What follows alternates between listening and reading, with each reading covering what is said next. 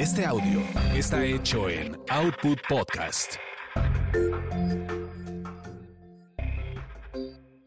Gil Barrera presenta, presenta. Quizá hablemos de ti. El único podcast con chismes serios del espectáculo. Con Joel Ofarrilli, Ernesto Buitrón, Carlos H. Mendoza, Jorge Soltero, Sebastián de Villafranca y si el presupuesto y la inflación lo permiten, Ivonne de los Ríos.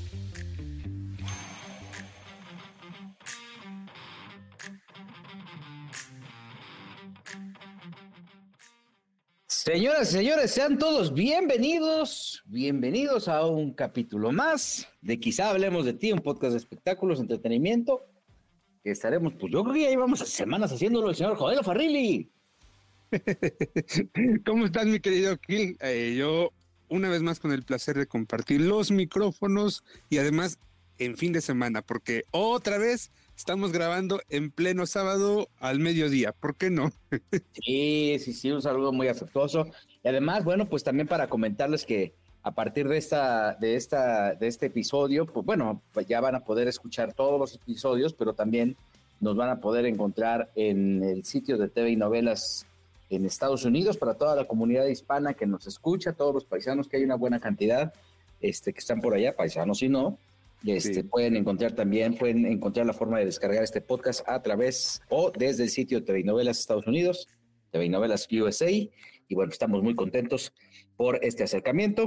Este, conforme vayan pasando la semana, les iremos contando detalles de cómo, qué más estaremos haciendo en una alianza estratégica que tenemos por allá. Y bueno, pues estamos muy contentos, Muy honrados, por supuesto. Yo creo que es eh, un, un pequeño paso para el hombre, pero un gran salto para el podcast. Sí, claro. Sí, oye. Oye, pues ya llevamos aquí cuatro años de estar eh, prácticamente semana tras semana, ¿sí? Y cuando ha sido necesario, Gil, también hacemos unos extras, ¿no? Exactamente, programas especiales y todo este asunto, pues la idea es justamente eh, satisfacer a, a toda esta audiencia que nos escucha y bueno, pues este, muy contentos, la verdad, por esta, eh, por esta oportunidad. Y bueno, pues eh, de hecho ya están escribiendo Gladys, está mandando ahí un mensaje que si no va a haber podcast hoy, ya le estoy contestando que lo estamos grabando hoy sábado a la una de la tarde, entonces en cualquier momento, en transcurso de Saludos a Gladys, saludos, saludos. Entre, el sábado y el domingo podrán escucharlo. Carlos H. Mendoza creo que estaba de viaje, viajando, viajando por el mundo, sí. Carlos H. Mendoza viaja muchísimo, ¿te has dado cuenta?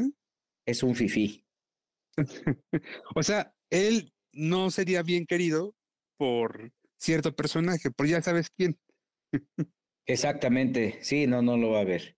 Pero bueno, este, ya en cualquier momento. Oye, qué semanita en el espectáculo, Gil. Eh, bien, intensa, ¿no?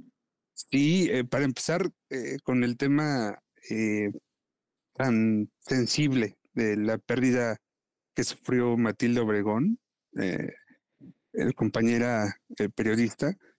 Eh, bueno, para empezar, así comenzó la semana, prácticamente. Sí, con una noticia bien triste, perdió, falleció uno de sus hijos.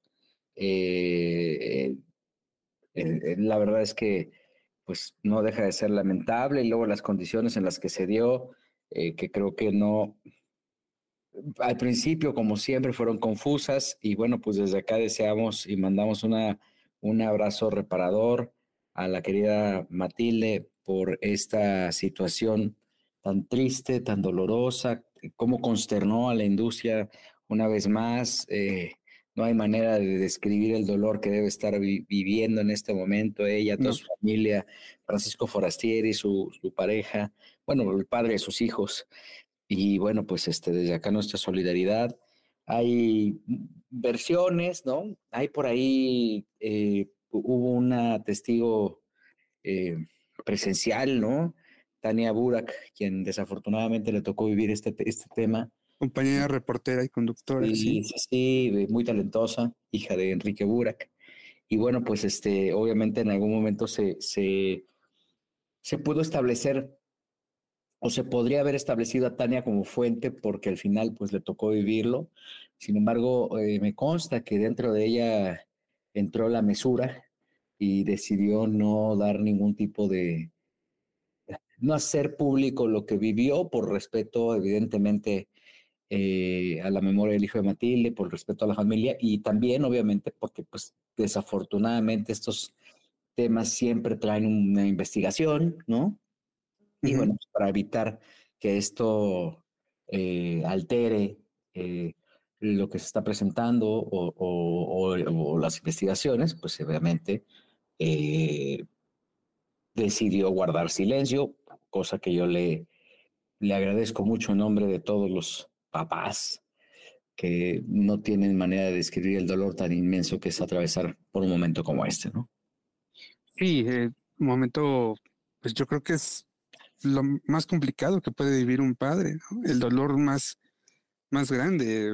No me imagino y la intensidad del duelo, pero debe ser una cosa tremenda, así que vaya pues un abrazo para, para Matilde Obregón, que ha estado respondiendo eh, a, algunos mensajes que pues se le han mandado, no todos, porque evidentemente ha recibido muchísimas condolencias, pero bueno, ha, comenzado a responderlos ya, al menos algunos, y eh, bueno, pues ella postó un mensaje eh, a través de sus redes donde daba cuenta de, de, de su fe, sí, de la fe que tienen que su hijo eh, ya descansa.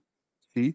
Una historia muy particular de este, de este muchacho, que además apenas había sido su cumpleaños y el 17 de agosto había cumplido él 29 años. Qué triste. Sí, sí. Entonces un abrazote enorme, enorme con todo cariño y solidaridad para eh, Matilde Obregón y también para, para el padre de sus hijos, para Francisco.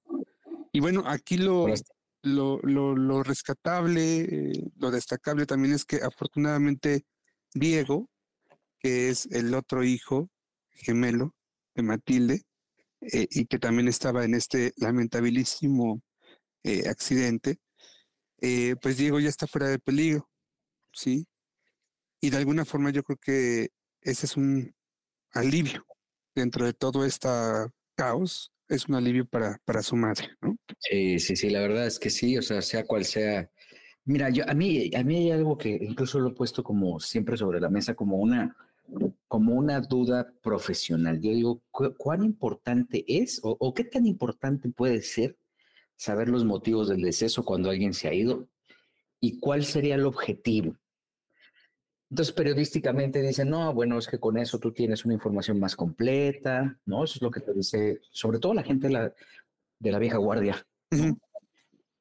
El famoso qué, quién, dónde, cómo, cuándo, ¿no? Pero, pero la verdad es, es, ¿creen que es realmente importante, eh, pues decir el motivo del fallecimiento cuando al final creo que la noticia es ya por per se el fallecimiento?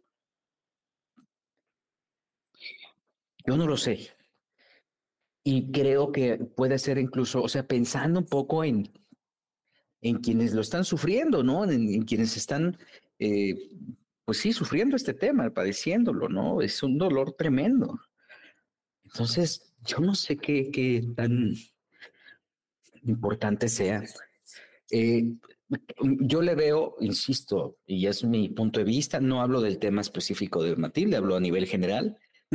Este, pero yo considero que, por ejemplo, bueno, a ver, oye, este, fíjate que este cuate tuvo, desafortunadamente perdió la vida en la carretera, kilómetro 18, en donde una piedra obstruyó el camino y él al dar un volantazo salió de la carretera y se impactó con... No sé si esa sea una herramienta que ayude y que justifique, más bien para mí esa es una herramienta que ayuda y que justifica el por qué, del, el, por qué dar a conocer el fallecimiento, de, eh, las causas del fallecimiento de alguien. Sí. Eh, es, así, ¿no? O sea, o este, fue a tal lugar, sufrió desafortunadamente, y esto es muy común eh, ya. Sí, es que las circunstancias te van dictando, me parece. Porque a mí sí se me hace innecesario todavía ponerle más este, sal a la herida, ¿no? Claro, es como cuando pasa la cobertura del funeral y entonces le preguntas al doliente, oye, eh, ¿se, pudieron despedir? ¿Qué fue lo último que se dijeron, no? Exacto. Que uno como reportero lo hace muchísimo, ¿eh? Sí, sí, sí. Aquí en este espacio contaba una anécdota de, de, de cuando falleció Carlos Amador, productor de cine, que estaba su esposa Claudia Silva, este, Claudia Guzmán.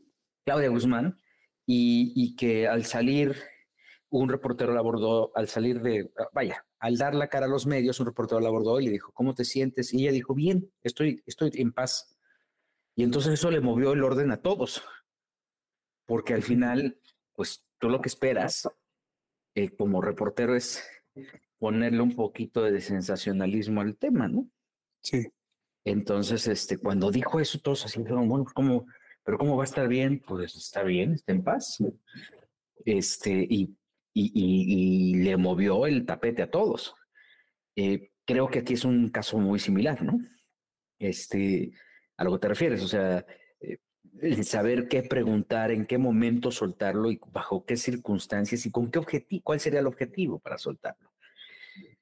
No, no sé la aportación que le puede dar al, creo que la aportación que le puede dar al, tele, al lector o a quien recibe, al receptor, a quien recibe la, información, pues eh, únicamente va a alimentar un poco más el morbo. Debería de haber un manual para cubrir ese tipo de, notas. Porque, por ejemplo, ahorita me estaba acordando, mientras tú hablabas, me estaba acordando de mi último funeral cubierto, que fue el de la entrañable Talina Fernández. Y entonces me acuerdo que al, al señor que era su novio, José Manuel, eh, yo llegué a preguntarle, oiga, y entonces Talina sabía que, que se iba a morir. Ajá. Y, no sé si la pregunta estuvo bien o no al final, ¿no? pero la, la, la pregunta a, a, mí salió a, porque como que la plática se fue yendo hacia ese punto, ¿sí? Él pero no sé. Yo. Sí, o sea, pues él, él, estaba dando declaraciones a todo mundo, realmente eh, hablaba con mucha tranquilidad, era como que muy familiar las entrevistas que le estaba dando. Sí. Uh -huh. Este, pero no sé si de pronto son válidas. Eh, eh, yo te digo, yo creo que cada circunstancia te va dictando. Sí. Sí, porque obviamente, pues, a ver, digo, al final tienes que consignar la noticia completa, ¿no? Sí, sí. Pero no sé, no lo sé si, si, vaya, creo que se puede obviar el tema. Yo debo de tener por ahí, en algún lado, un libro de las entrevistas que hacía Jacobo Saludowski, que para mí yo creo que es uno de los referentes, ¿no? Sí. Eh, Saludowski, eh, pues al final él sabía cómo hacer su chamba y cómo transmitir esto, ¿no? Eh, en algún momento, por ejemplo, el terremoto del 19 de septiembre, pues tú ya sabías que había fallecido muchísima gente. Claro. No era un tema que constantemente estuviera reportando, eh, reportando en sus crónicas, ¿no? Eh, fíjate nada más, este, yo estoy, tengo en, este man, en, en, mis manos en este momento el libro En el aire, que fue, pues yo creo que el, el, único libro que escribió Jacobo, ¿no? No, sí tuvo, yo creo que tuvo dos o tres más probablemente, pero eran basados en las entrevistas que había hecho a figuras muy destacadas. Ajá. Justo. Ah, hay, este en el aire es, son puras entrevistas. No sé si hay, hay, uno que es de la entrevista a Dalí. Ajá, no aquí si viene. Ahí viene. Ahí viene. Decía que no, no seguro si es el único libro que se editó de Jacobo Saludowski. Este, penosamente, y ahorita estoy viendo, porque lo mandé, lo mandé este, empastar. Ajá. Penosamente, y digo, lo estoy descubriendo en este momento, no tengo la portada, fíjate, nomás tengo la contraportada, me lo empastaron mal, sin la portada. Es un libro editado por Editorial Novaro con fecha 28 de febrero de 1974. Oye, qué joya, ¿eh? Una, eh, este fue... fue El próximo año cumple 50. Fíjate, exacto. Igual que yo. este, se editaron 3.500 libros y tiene eh, entrevistas, dice Jacobo Saludowski en el aire, si usted no vio estas entrevistas sensacionales, querrá rememorarlas y conservarlas. Si no, aquí le descubrirá para su asombro y goce, dice la, el, pues el epígrafe.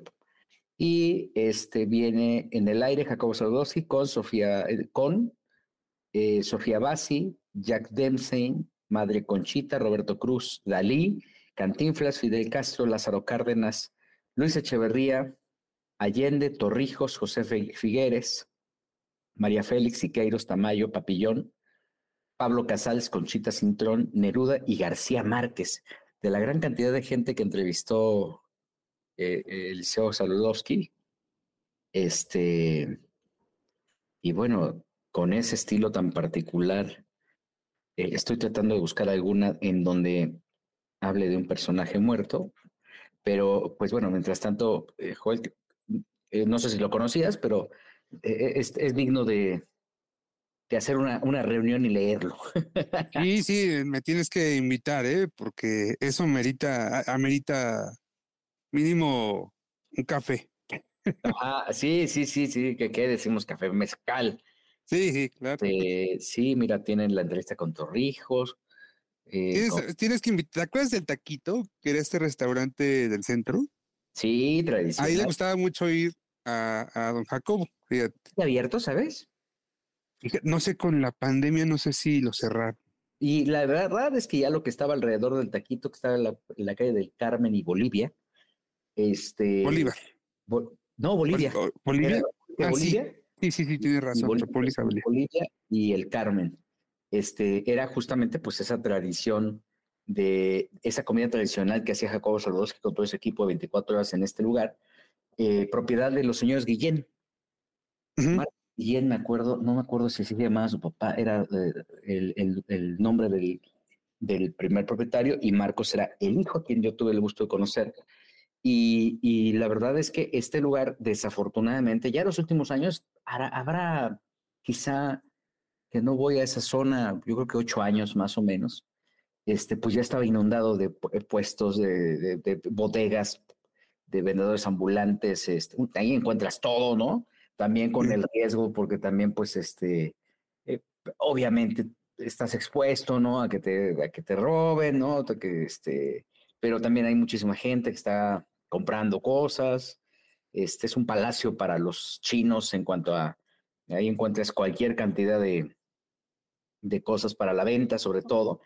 Y, este, y ahí me acuerdo las, eh, las comidas tradicionales. Recuerdo como si las hubiera comido hace una hora las tortas de pierna y las tortas de milanesa. ah, buenísimas las de pierna. Este, esta tortería estaba afuera antes de entrar al restaurante y adentro del restaurante distribuido, pues era una construcción como una vecindad, eh, no, no tan grande pues como una vecindad, pero en, dos niveles. En el, creo que en el salón principal, de la parte de arriba, estaba el salón 24 horas o el salón Jacobo que era prácticamente donde se alojaba el licenciado cada año para festejar o para las fiestas de, sembrinas de su equipo de trabajo. ¿no? Fíjate, todavía eh, yo creo que menos de un mes antes de que don Jacobo fuera hospitalizado y posteriormente muriera, em, él estuvo ahí en el taquito porque citó a una reportera.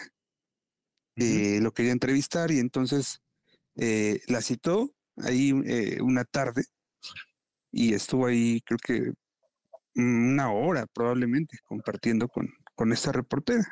Entonces ella cuenta que de pronto pues él llegó, eh, llegó solo, se sentó, creo que pidió una copa, pidió un trago y eh, así como llegó se fue, ¿no? Totalmente solo.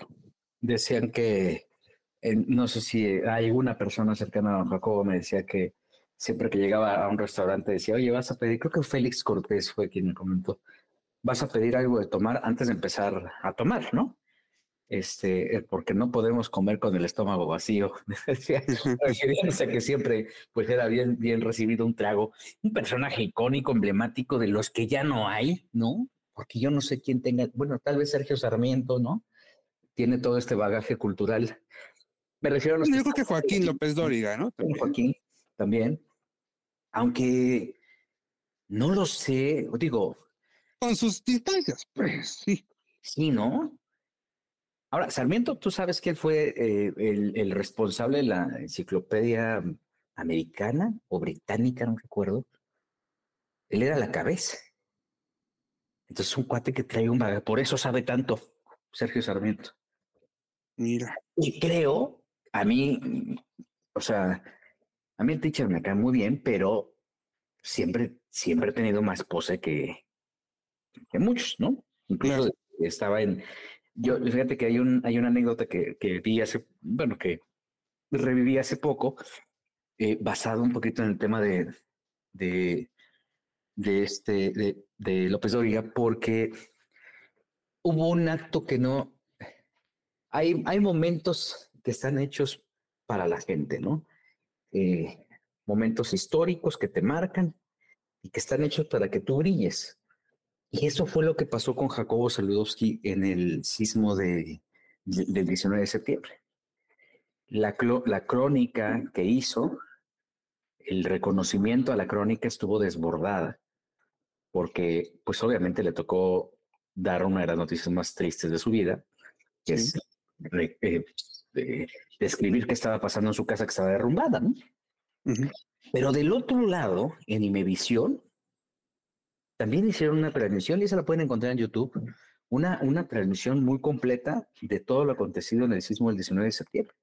Sí, porque además ellos se mantuvieron al aire todo el tiempo, a diferencia de, de, Televisa, que salió del aire cuatro horas. Y sabes que no se reconoció y que obviamente, pues yo creo que fue eclipsado por esa impactante transmisión que hizo Jacobo Saludowski, que quien estuvo al frente del noticiero de Imevisión durante el terremoto con todo lo que esto conllevaba, este, en la narración de la tragedia, fue don Pedro Ferri Santa Cruz. Y mira cómo es la vida. Él estaba transmitiendo, él estaba al aire. ¿Y su hijo? En los escombros. Enterrado en los escombros de Radio Fórmula, de doctor Río de la Loza. Y, y, no sé si tú te habías percatado, o no sé si sabías, pero yo lo descubrí ahora en YouTube. Hay un canal que, está subiendo los videos del terremoto. Sí. en algún, en algún momento que tenía ahí de, esparcimiento decidí este, empezar a revisar estos, estos archivos. Está haciendo un gran trabajo, ¿eh? Quien está administrando el canal está haciendo un gran trabajo de, de rescate. Sí. La mañana estuvo eh, liderada, o sea, quien estuvo al frente del noticiero matutino fue Pedro Ferri Santa Cruz y Adriana Pérez Cañedo. En Imevisión. Y no, no lo sabía, ¿eh? Los, eh, mientras, mientras don Pedro daba cuenta de esta gran tragedia, eh, Pedro Ferriz de Con estaba en los escopos. Entonces, este. Y, en su equipo de reporteros, Gil, según yo, en aquel tiempo, en Imevisión estaba Pepe Cárdenas. Y estaba también Joaquín López Dóriga, ¿no? Mm, López Doriga era el titular del noticiero de la noche. Ok. Él era el titular de, de, este, del noticiero de la noche. Sí, sí. Entonces, eh, él dio cuenta de todo lo que había pasado y de todo, de, pues, pues toda esta tragedia, ¿no? Sí. Entonces, insisto, lo que a mí me llamó eh, mucho la atención fue eh, que, que todo lo, el foco de reconocimiento se fue Hacia, Jacobo y no, y bueno, pues, pues, así es la vida, ¿no? A veces unos corren tras la liebre y otros sin correr la alcanzan. No, no quiero ser respectivo y fue magistral lo que hizo Liceo Saludowski y que no se malinterprete. Pero.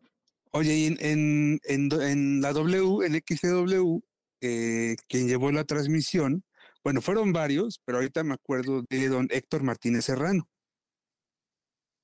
que fue, fue este, el que estaba a cargo en W eh, en ese horario, y era Héctor Martínez, y ellos se enlazaban también con, con diferentes eh, reporteros alrededor de la ciudad.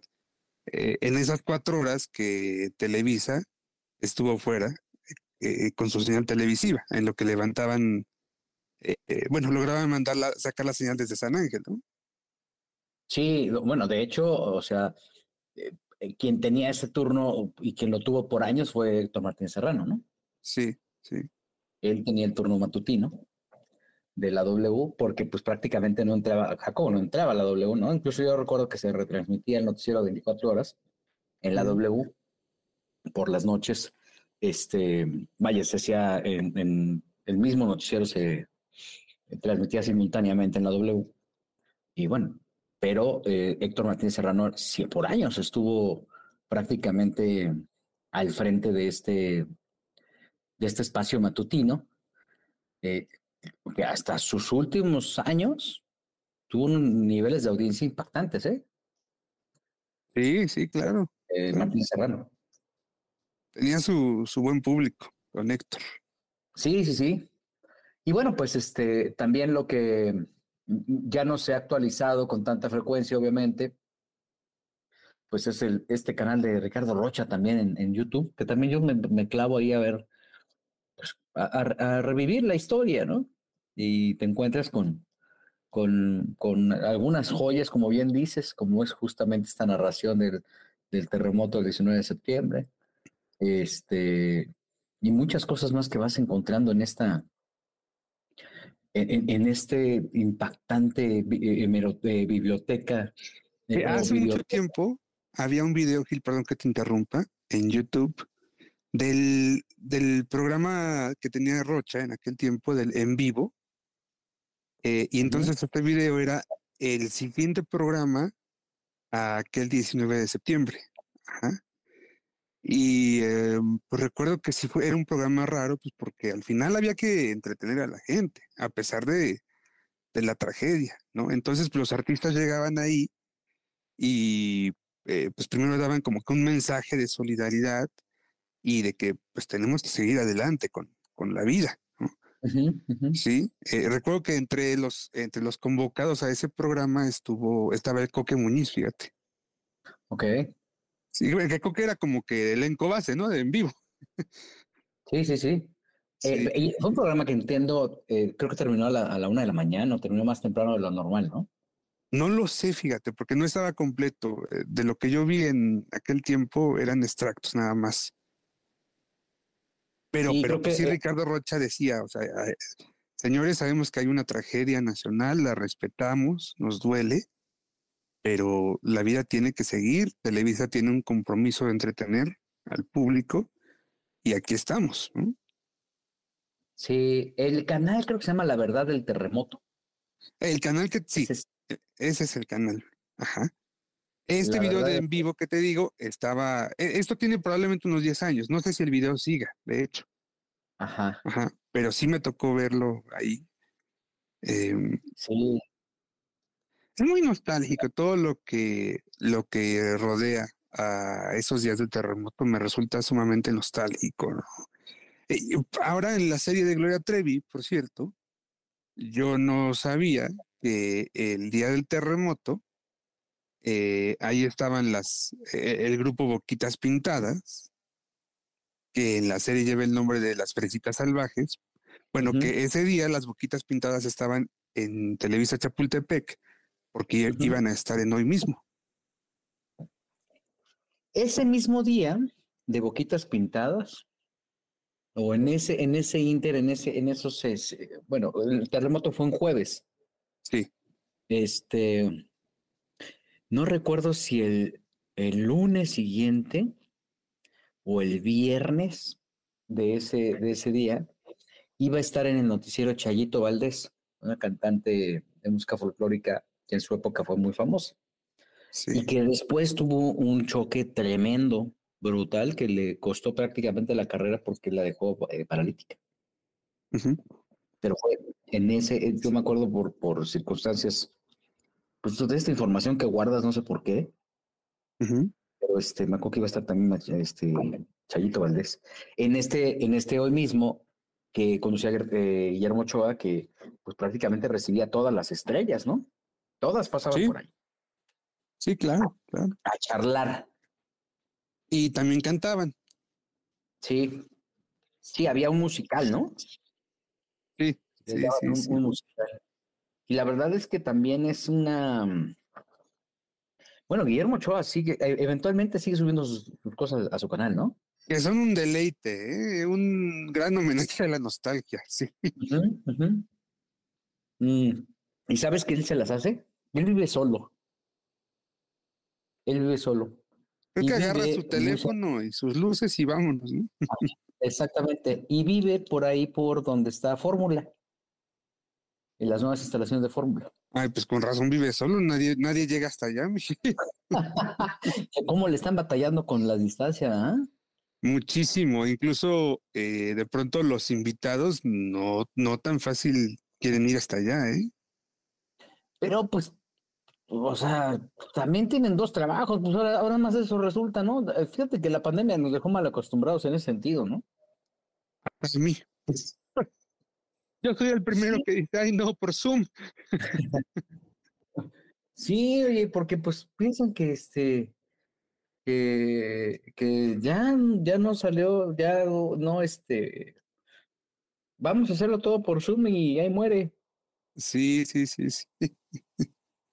Oye, estoy viendo, justamente estoy viendo el, canal de Guillermo Ochoa, se llama Guillermo Ochoa Periodista, 3568, ¿no? Y dice entrevistas La Vida Va, pero no ha subido contenido desde hace tres meses. Ah, mira. Y él, él regularmente subía, subía, subía. Sí, sí, sí, porque él lo hacía. Este, después me acuerdo que en algún momento ya, ya como conforme fueron pasando los años, don Guillermo ya hablaba y ya decía abiertamente de, pues, el resentimiento que tuvo cuando salió de Televisa, ¿no? Las circunstancias. lo que motiva su salida es una entrevista con La Quina, ¿no? Este personaje eh, acusado de, ¿qué fue? ¿De fraude o de enriquecimiento? líder petrolero. ajá. era, el esposo de Pemex. ajá, el esposo de Yolanda Vargas Duche.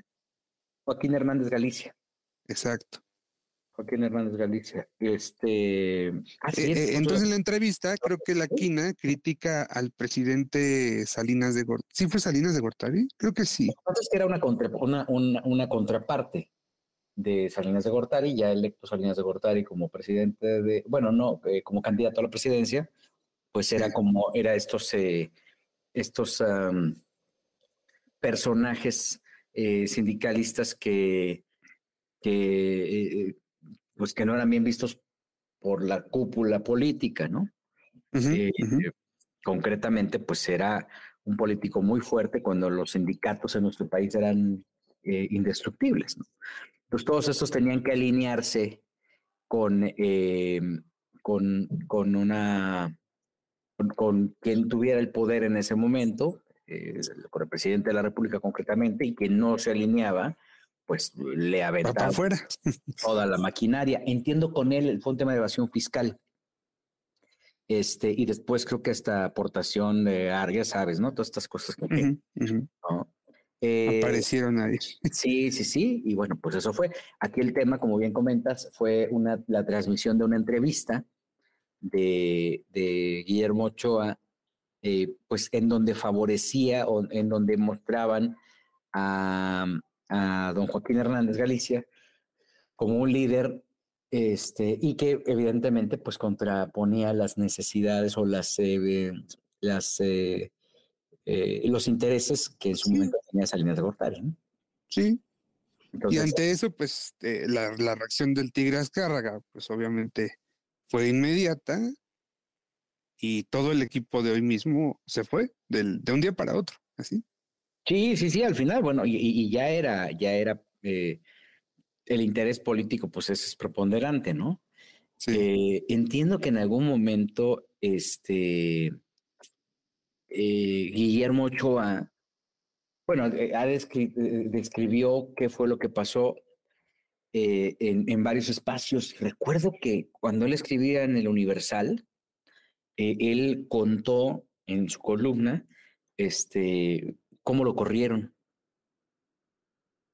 Y bueno, este, concretamente la acusación o, el señalamiento que en su momento le hizo Emilio Escarga Milmo, el Tigre Escarga, fue que pues había transmitido una entrevista que le hizo daño no a, no a Televisa, sino a México. Entonces, este, eh, por eso lo corrieron, por eso se fue.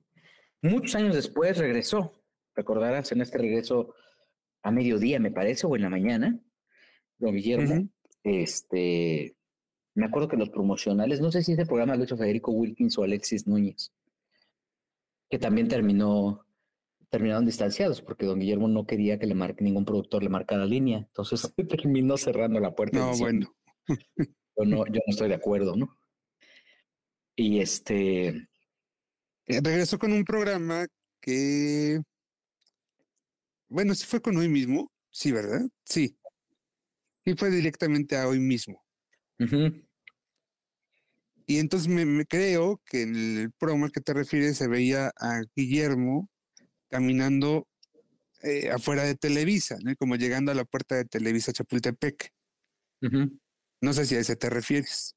Sí, sí, sí, que lo iban siguiendo en un coche, ¿no? Desde que salía de su casa. Ajá, ajá. Y le ponían, tenía el tema de volverte a ver de Diango con ese, con ese eh, enmarcar en el, regreso de, don Guillermo.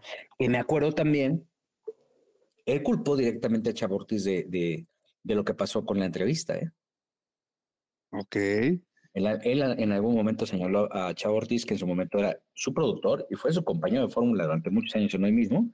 Un excelente productor. Yo creo que no ha habido otro como Chava, ¿eh? Este, a donde lo ponían. Es más, eh, quien reactiva el canal 4. Pues Chava, sí, claro. Con los programas de revista. Cuando, le dan, eh, bueno, el concepto se llamaba 4 TV. Sí, que es ahí, ahí en 4 TV nace, nacen dos dos figuras de la televisión. Sí, bueno, eh, Galilea, a través de Vida TV, que si bien ya llevaba eh, seis años, cinco años haciendo carrera, pues no había logrado despuntar. Entonces, el éxito de Vida TV, pues de pronto, este, eh, sí, crece, crece, y se va al dos, se va a las estrellas. Sí. Sí, pues, y, el otro personaje, Gil, el otra figura es Loret de Mola. Ahí nació también Loret de Mola con un noticiero que le dieron a las 3 de la tarde. Se llamaba Por Usted. Con una eh, periodista a la que después le perdí la pista, no sé dónde ande, Gretel Luengas. Mm, sí. Igual yo me acuerdo que Carlos Muchas veces me tocó verlo en, coberturas afuera. Él se enlazaba desde donde estuviera la noticia y desde ahí armaba el noticiero, ¿sí? Ya de ahí Carlos saltó, eh, luego creo que a las mañanas le dieron, creo que le dieron las mañanas del 4 y de ahí saltó a primero noticias ya en las estrellas. Claro. ¿Qué tiempos, eh? ¿Qué tiempos? Era diferente. Eh, acabo de encontrar el archivo de la columna de Guillermo Ochoa Ah, maravilloso. Esto fue publicado en el Universal el 11 de febrero del 2000. Y la entrada dice, el día 13 de enero de 1988 a las 7 y 5 minutos de la noche, Emilio Escárraga entró a su oficina de Televisa Chapultepec, Emilio Escárraga Milmo, donde yo lo esperaba desde 10 minutos antes. En el curso del día, su secretaria me había llamado por lo menos tres veces para pedirme que yo llegara, que no llegara tarde a la cita. Emilio me saludó y fue directamente al baño para quitarse el saco y ponerse un suéter, como siempre lo hacía.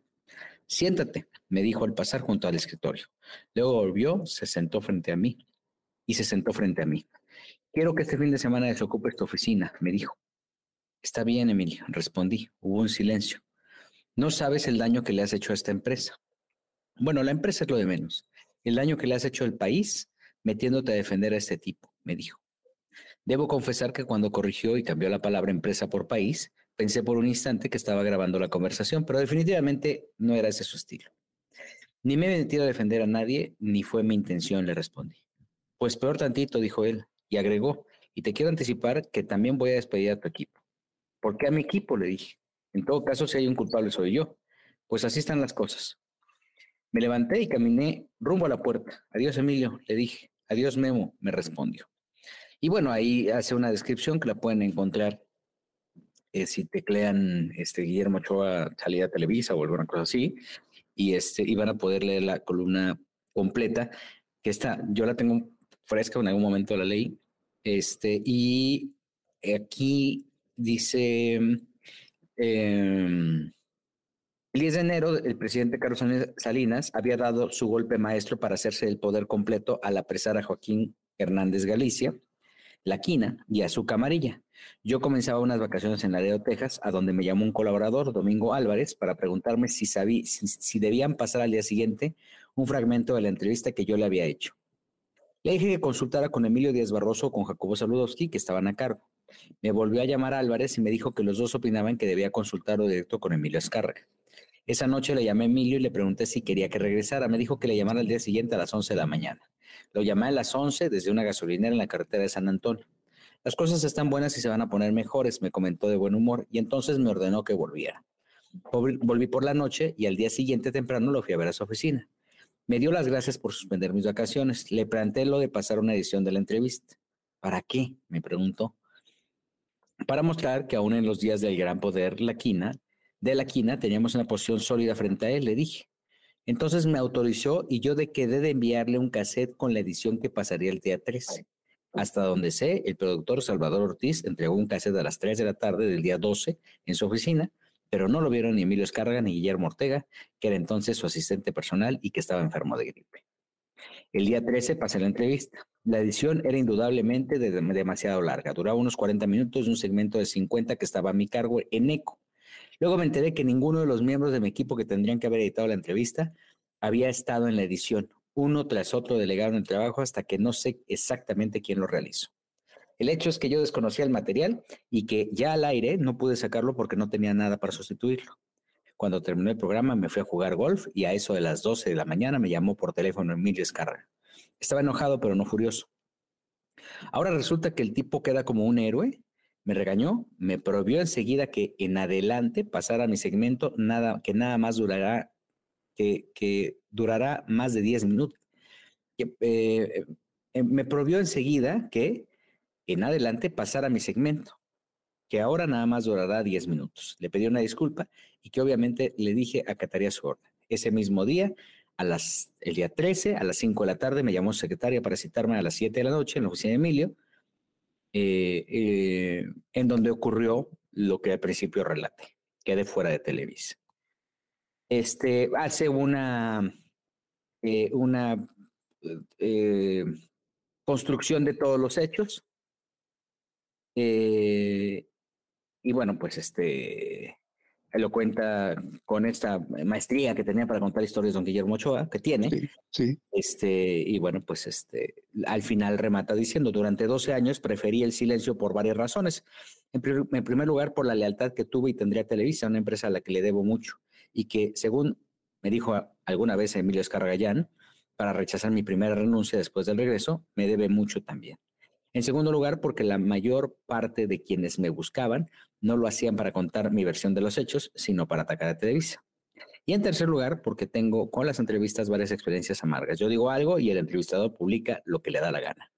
Lo relato ahora porque, según me enteré, está a punto de publicarse un libro sobre Emilio Escarga, en cuyas partes se relata mi salida de Televisa.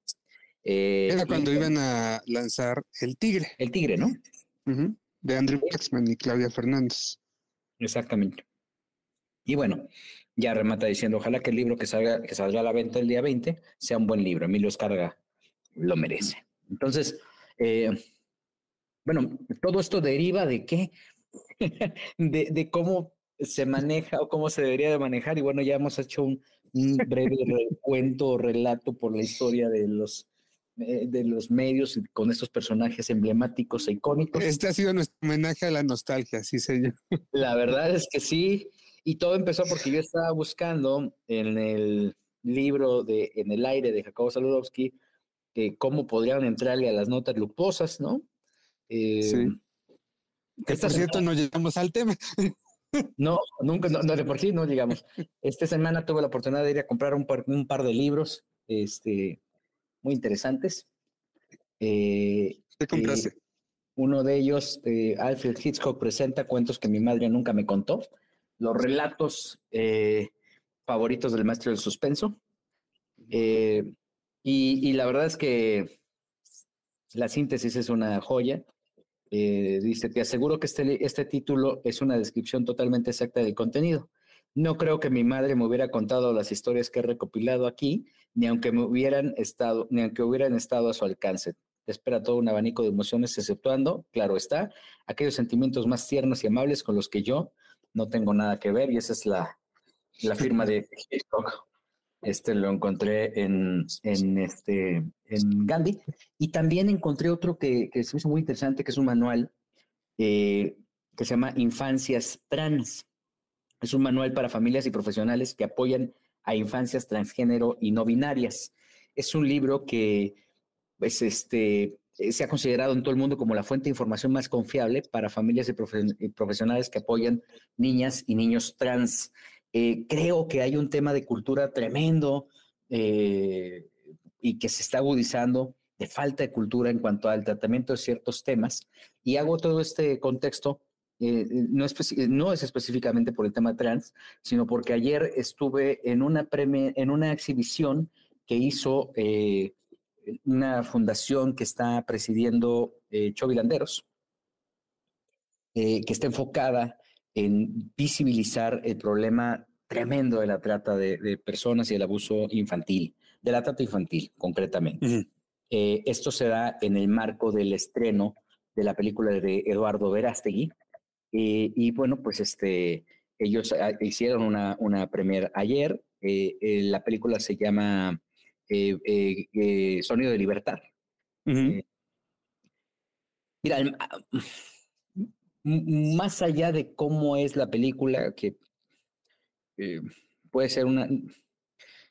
No sé si sea una buena o una mala película. A mí particularmente hubo cosas que no me gustaron, que no tienen nada que ver con lo que están difundiendo pero creo que el hecho de utilizar el tema del abuso infantil, de la forma en que lo presentan, cruda, creo que es un paso importantísimo. Eh, no es la mejor película, pero toca fibras tremendas de algo que está pasando, que es una realidad y que eh, se lo comentaba yo a Cho Vilanderos allá al término de la exhibición, creo que es importantísimo empezar a trabajar en la conciencia y también a, impartir a esta nueva generación de comunicadores, influenciadores y como se llamen ahora, este, creadores de contenido, cómo dirigir estos temas para que realmente tengan una repercusión. Dan unas cifras tremendas, dolorosísimas. Ahí en la película, ¿no? A lo largo de la película. Al, final de la película, bueno, pues vienen las cifras y vienen como, este, eh, el contexto es un policía, es asignado para eh, dar con una persona que tiene una red de trata infantil.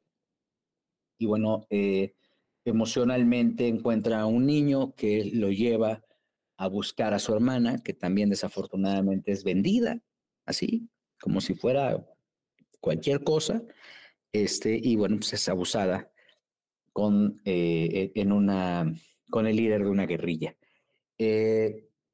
insisto, más allá de cómo esté la película, porque pues yo he escuchado comentarios de los expertos de cine, de esos expertos que bueno, pues tienen su opinión y han visto mucho cine y basado en, entiendo, en sus conocimientos, pues pueden tomar un diagnóstico.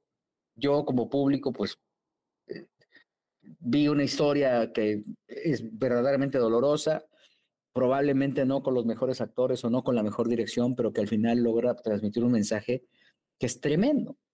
Y entonces lo que yo le decía a Chubi ayer es, ¿cómo rayos le hacemos para que se mande el, mensaje correcto? Porque hoy por hoy este, la falta de preparación de muchos comunicadores nuevos principalmente no les da, y otros eh, chapados a la antigua, ¿eh? porque todavía hay, incluso hay gente que lleva muchos años que no ha logrado entender eh, esta transformación que hemos tenido como sociedad y, y, que la maldad está creciendo a pasos agigantados y cómo tenemos que manejarlo con nuestras audiencias. Entonces, eh, había como este tema porque de recepción de ideas, porque lo que quieren es prácticamente catapultar, mm, ojo, no, no la, eh, que, que el, el, conducto pudiera ser la película de Verástegui, pero no la película de Verástegui, es el tema que es brutal, ¿no? Eh, las cifras son tremendas. Y yo veo casos, por ejemplo, o, opiniones en donde dicen, no, es que Verástegui quiere ser, este, quiere ser presidente y por eso está haciéndolo. Híjole, al, por encima de eso, las cifras de abuso infantil son espeluznantes. Tenemos el primer lugar en todo el mundo. Y nos encargamos de, surtir, o, o, el crimen organizado se encarga de surtir al mundo una buena cantidad de niños para que sean víctimas de abuso. Entonces, más allá del tema de, de Verástegui, eh, entiendo que también tuvo una discusión con un reportero, Joel, porque eh, lo cuestionó en la alfombra roja. y, bueno, insisto, este, no veamos la fonda, la, forma, veamos el fondo, ¿no? Sí, claro, o sea, yo creo que la prioridad eh, en agenda mundial, me parece, debería ser este tema de los niños. Eh, que cada vez, que cada vez, mm, pues menos niños estén siendo víctimas de esta problemática que desafortunadamente crece y crece y crece y crece y no se ve fin. Y yo creo que al final, sí, yo creo que la personalidad de Eduardo puede tener muchas críticas, eh, muchas cosas contrastantes, ¿sí? A veces él me parece un tanto incongruente con su discurso y sus acciones, pero más allá de eso, yo creo que todo va sumando. Em, ya, ya sea una película, un documental, un libro, campañas en redes sociales, todo va sumando y todo de alguna forma ayuda. Eh, es una gran, es una industria muy fuerte, Gil, de, la eh, trata y de la pornografía infantil. Millonaria. 12 millones de niños son víctimas de trata en el mundo. 21 mil niños y niños son captados para la explotación de sexual en, en México al año. Solo 21 mil niños. 21 mil niños solo uno de cada 100 regresa a casa y el 60% de la pornografía infantil se produce en México. Esas son las cifras.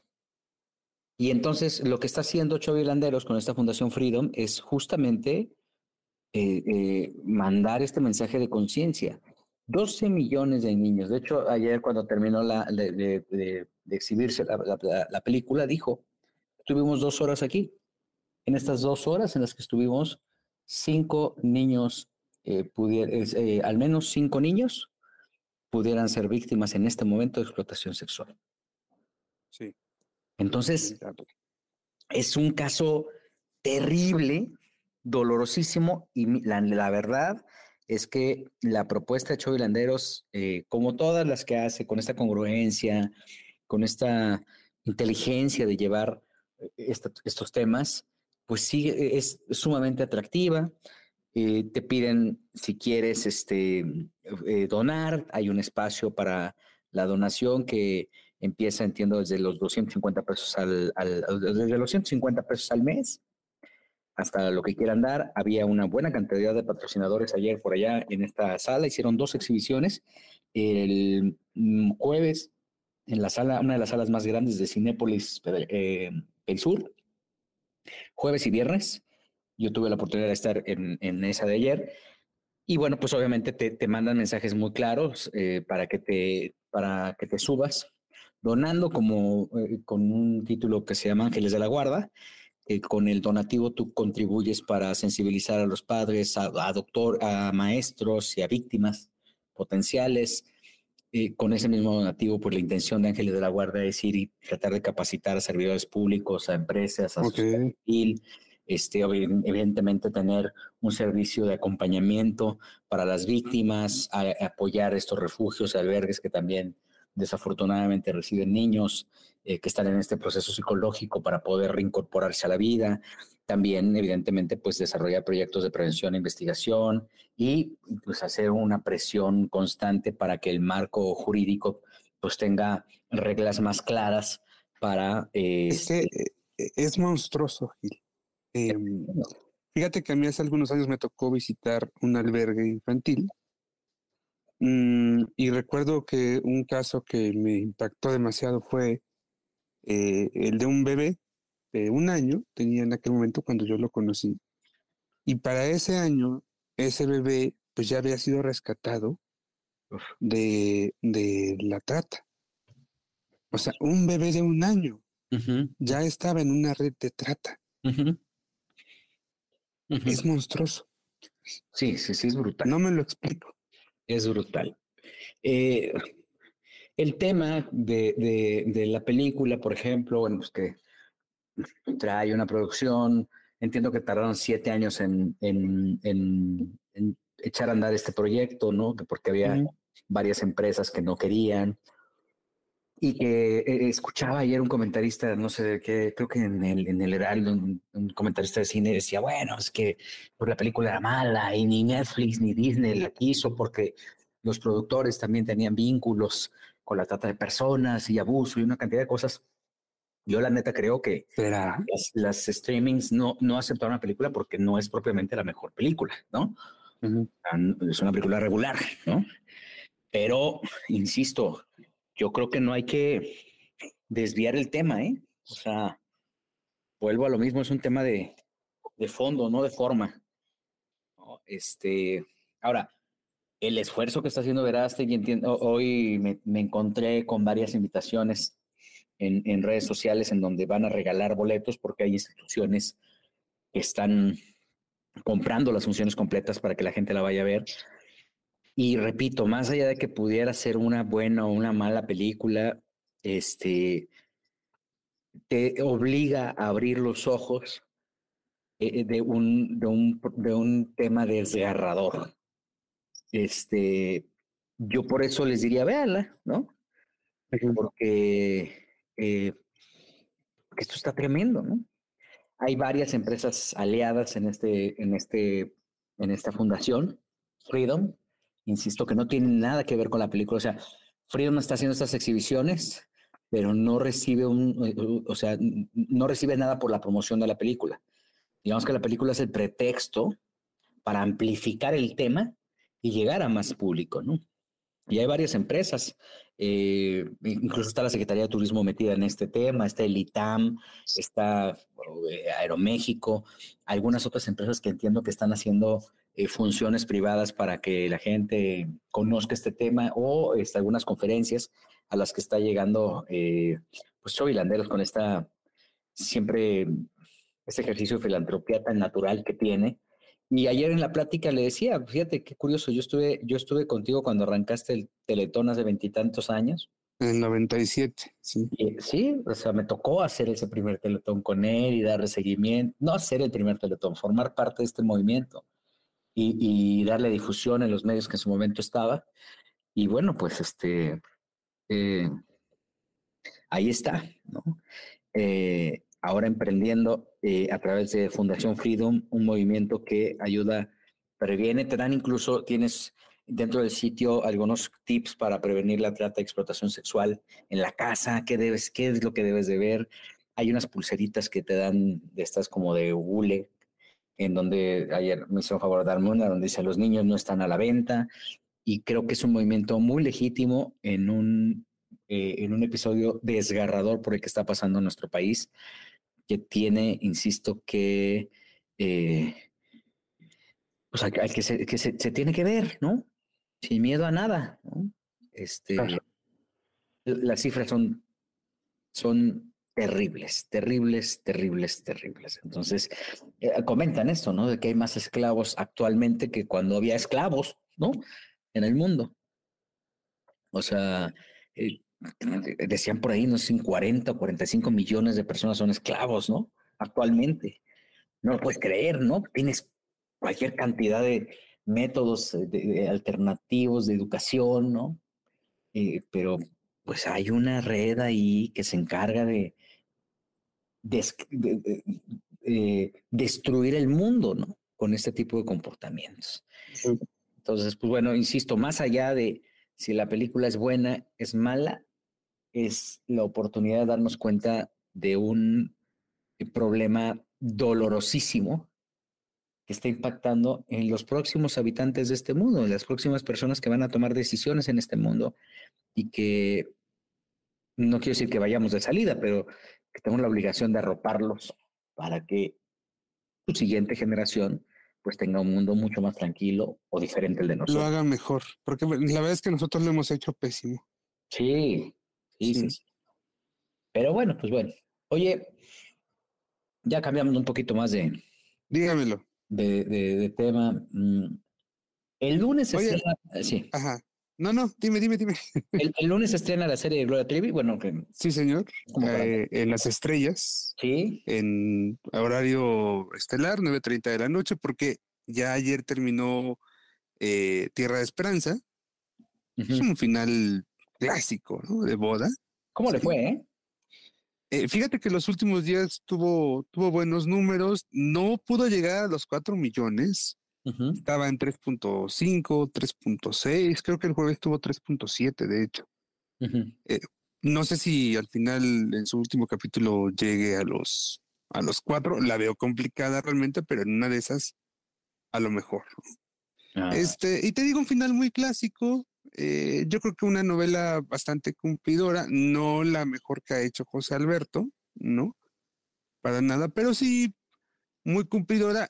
Y eso sí, también creo que le deja el reto a mi querida Carla Estrada, pues de mantener, de mantener mínimo los 3 millones que, que Tierra de Esperanza tuvo en la mayoría de sus capítulos. ok. Vamos a ver, ¿eh? porque está fuerte el reto para el producto que Carla va a presentar a partir de la próxima semana. ¿Tú crees? Yo creo que, yo creo que le va a ir bien, ¿eh?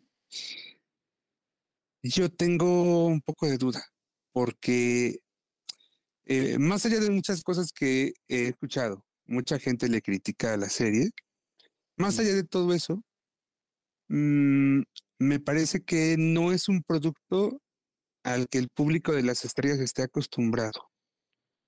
No creo que le sea tan familiar el producto. ¿Crees? Ujú. Bueno, eh, Sí. o sea, me queda claro que está, está subido de tono, ¿no? Pero Y eh, pues no sé, siento que le falta tintes telenoveleros. uy, fíjate que Yo yo, lo percibo así. yo lo sentí como, y se lo comenté, y creo que lo comentamos en ese espacio, como una serie de, de estas coreanas que traen estas novelas, o sea, este- esta tendencia como medio anovelada, pero más juvenil. Yo- y, y creo que es un producto, yo sí creo que, yo, es más, yo no lo veo, yo no lo veo en un streaming, yo lo veo más en, en tele abierta. Ok. Pero, pues si a ti no te, si tú que eres un experto de esto no te, no te atrapó, me preocupa, Joel, porque me cae bien, Carla estuvo con nosotros en el... No, a mí también. Es, es maravillosa. Sí. Pero tengo mis dudas. Tengo mis dudas con este producto. Sí. Híjole. Ahora, el mensaje eh, aquí, eh, el objetivo al final es un poco o un mucho lo que comentábamos con el tema de la película de, de Verástegui. O sea, sí es poner el, en la conversación todavía más ¿sí? un problema que hasta nuestros días sigue, ¿no? Que eh, le tocó vivir a Gloria y a otras chicas, pero que al final continúa. Eh, sí, pero ¿sabes qué es lo que yo creo? Que aquí descentralizó a Gloria. ¿No crees? Sí, sí, sí, claro. O sea, sí logró... Que Carla es un genio. O sea, Carla sabe perfectamente. Lo sabe, es experta, o sea, es lo suyo. Sí, o sea, sabe perfectamente bien cómo hacer las cosas, ¿no? Y ahí están los resultados. Genio, me refiero pues a la creatividad que tiene, ¿no? El ingenio, este, a la forma en que le puede dar las- la, la vuelta a las cosas. Y, y creo que aquí logró descentralizar a Gloria. de o sea, si tú le quitas los testimonios de Gloria, o los testimonios al final de la serie de, de los de quienes hablaron, lo puedes ver como una serie, como, como un caso diferente, ¿eh? ajeno. Y creo que eso le ha ayudado mucho. Sí, claro. Ahora, también Me gusta la actuación de Jorge Poza, ¿eh? Me gusta. A mí me decían, "Eh, es que está sobreactuado. Yo, a mí me gusta, pues así es, ¿no? Es un depredador. Sí. Sí, es un narcisista. Entonces, pues así son, ¿no? Hay que investigar un poquito cuál es el patrón que tienen y son así, son acosadores, pero son encantadores. Encantadores a la vez. Sí, sí, sí. y esta maldad. Y, me gusta mucho también el trabajo que hizo Regina Villaverde en los primeros 10 capítulos, la gloria chiquita, la gloria adolescente. Me, me, gusta mucho ¿eh? lo que hizo Regina.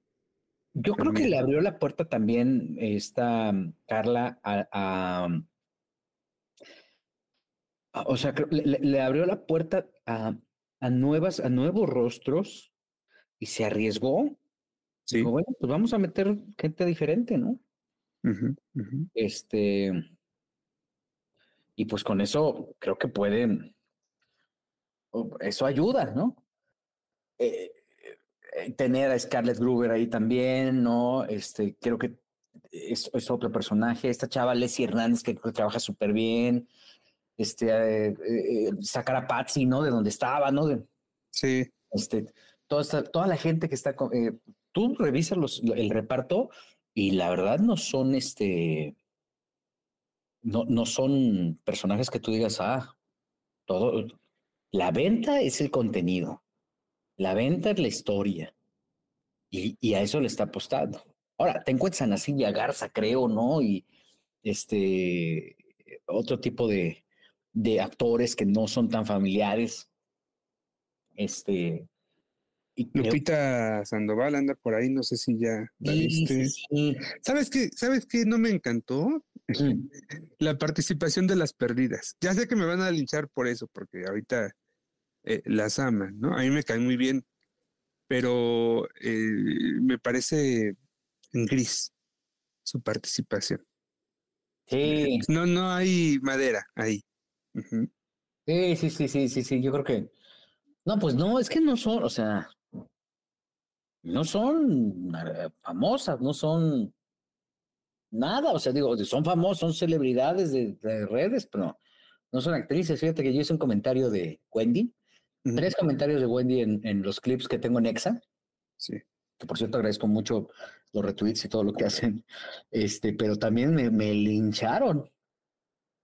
Pues es que ahorita es como un pecado, ¿no? Y no puedo hablar de Wendy y todos vieron viejo, decrépito, ¿no? Y una cantidad de cosas que me decían.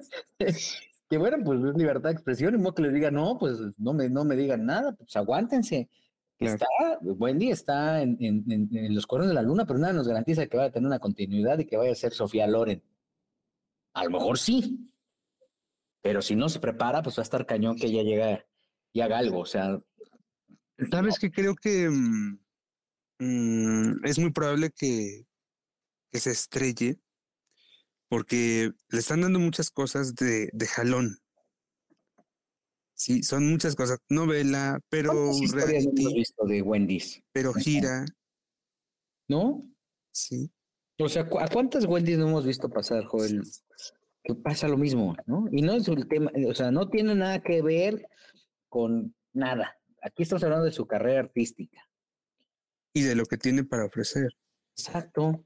¿Qué ofrece? Y entonces me decían, es que ella hizo una gira muy extensa en el cabaretito. Pues lo, habrá hecho ahí, pero yo, a mi, mi, indignación era que en el Teatro Metropolitan, que es un foro que le, le da cabida y le ha dado cabida a personajes emblemáticos, pues que qué le iba a dar validez, la neta. Fíjate, eh, hay boletos desde 1.800 pesos. Estoy viendo el mapa y te puedo decir que hay vendidos de la primera, de, la primera, del primer segmento, de la primera sección, que todos sabemos que esos son boletos cortesías. Es uno, dos, tres, cuatro, cinco. Si quieres ir contando algo mientras cuento. Ok. Eh, siete. Bueno, es que esta semana comenzó la venta de boletos ya, sí, para esta presentación que tendrá en septiembre, me parece. Creo que es en septiembre. 14 de septiembre. Jueves 14 de septiembre, sí. Entonces, mira, tiene 17 filas la, la sección A2 del Metropolitan, de las cuales están en gris, que no quiere decir que estén vendidos. Una, una, dos, tres, cuatro, cinco, seis, siete, ocho, nueve filas. La mitad de la sección está ocupada ya. Está ya ocupada. No sé si vendida, pero sí ocupada. Y todas las, todas las demás secciones, o sea, por ejemplo, de la sección, del segundo piso, el segundo piso, lo que es general, eh, o esa parte, la parte más barata, ahí sí hay una buena cantidad de boletos, eh, digamos que de la parte central, que también te puedo asegurar que son boletos de cortesía. Eso es, es como el otro bloque que está lleno. De ahí en fuera, la cantidad de lugares azules, que son los que, de acuerdo al mapa de Ticketmasters, son los que puedes comprar, están totalmente vacíos. El costo de los boletos va de los 1.800 eh, pesos a los 420. Y te puedo garantizar que si los boletos de arriba de 420 son los que están, este, eh, los que podría dar, decir que son de cortesía, son, pues son los, los, los, más baratos, ¿no? Son los que están ya asignados. Hay un boquete enorme en los boletos de 700 pesos que probablemente sean los de cortesía. Y este, y bueno, pues estamos a 2 de septiembre. Estamos a 12 días. A 12 días de que, de que se presente. Puede ocurrir un milagro, pero boletos vendidos. Aquí o sea, la el primer empujón. Eh, dicen que para los espectáculos eh, la primera semana es importantísima y la última semana es la que termina destapando la web. define. Es prácticamente la semana en la que están de promoción todos los, los famosos. Si te das cuenta, en esa semana es cuando quieren ya hacer la venta más fuerte. A excepción de Espinosa Paz. Oye, qué mal le fue, ¿verdad? Bueno, pues es que te digo, sin promoción está cañón, ¿no? No se puede. O sea, hasta la coca se tiene que promocionar, ¿no? Vamos a clásico. Sí, sí, sí, sí. No deja de promocionarse, ¿no? Fíjate que a Bronco le fue muy bien ayer. Ah, fíjate. Eh, auditorio. Foro, eh, no, Arena Ciudad. Ah, Arena, ok. Mm. Oye, como temerarios, ¿qué tal que agotaron? Sí. Sí, sí, sí, con varios lugares con localidades agotadas. Sí. Este, yo creo que es un gran regreso. Que aquí se los dijimos, por cierto, antes que, antes que nadie. Sí, sí, sí, sí, sí. Este es un gran regreso, es un regreso importante. Y, creo que eh, pues son muchísimas plazas donde van a estar, eh, plazas importantes, arenas, y pues yo creo que va a estar eh, muy contento Adolfo Ángel, que tenía eh, había postergado esta gira por el tema de la pandemia y por muchas cosas más, temas personales, entiendo. Eh, Adolfo, ya ves que divorció de, de Valeria y ahí tuvo un tema ahí muy particular. Este, me dicen que como papá está enloquecido, creo que tiene 16 años su hijo o hija, no recuerdo qué es lo que tiene, y que está enfocado en una carrera de, en una carrera como papá que era lo que prácticamente no le dejaba moverse o no le daba estaba tan a gusto que no se quería mover a hacer lo que estaba haciendo. No tenía necesidad de hacer otra cosa. Ahora le fue muy bien, ¿no? Es un cuate que trabajó muchísimo. Sí, sí. Que fue de las agrupaciones que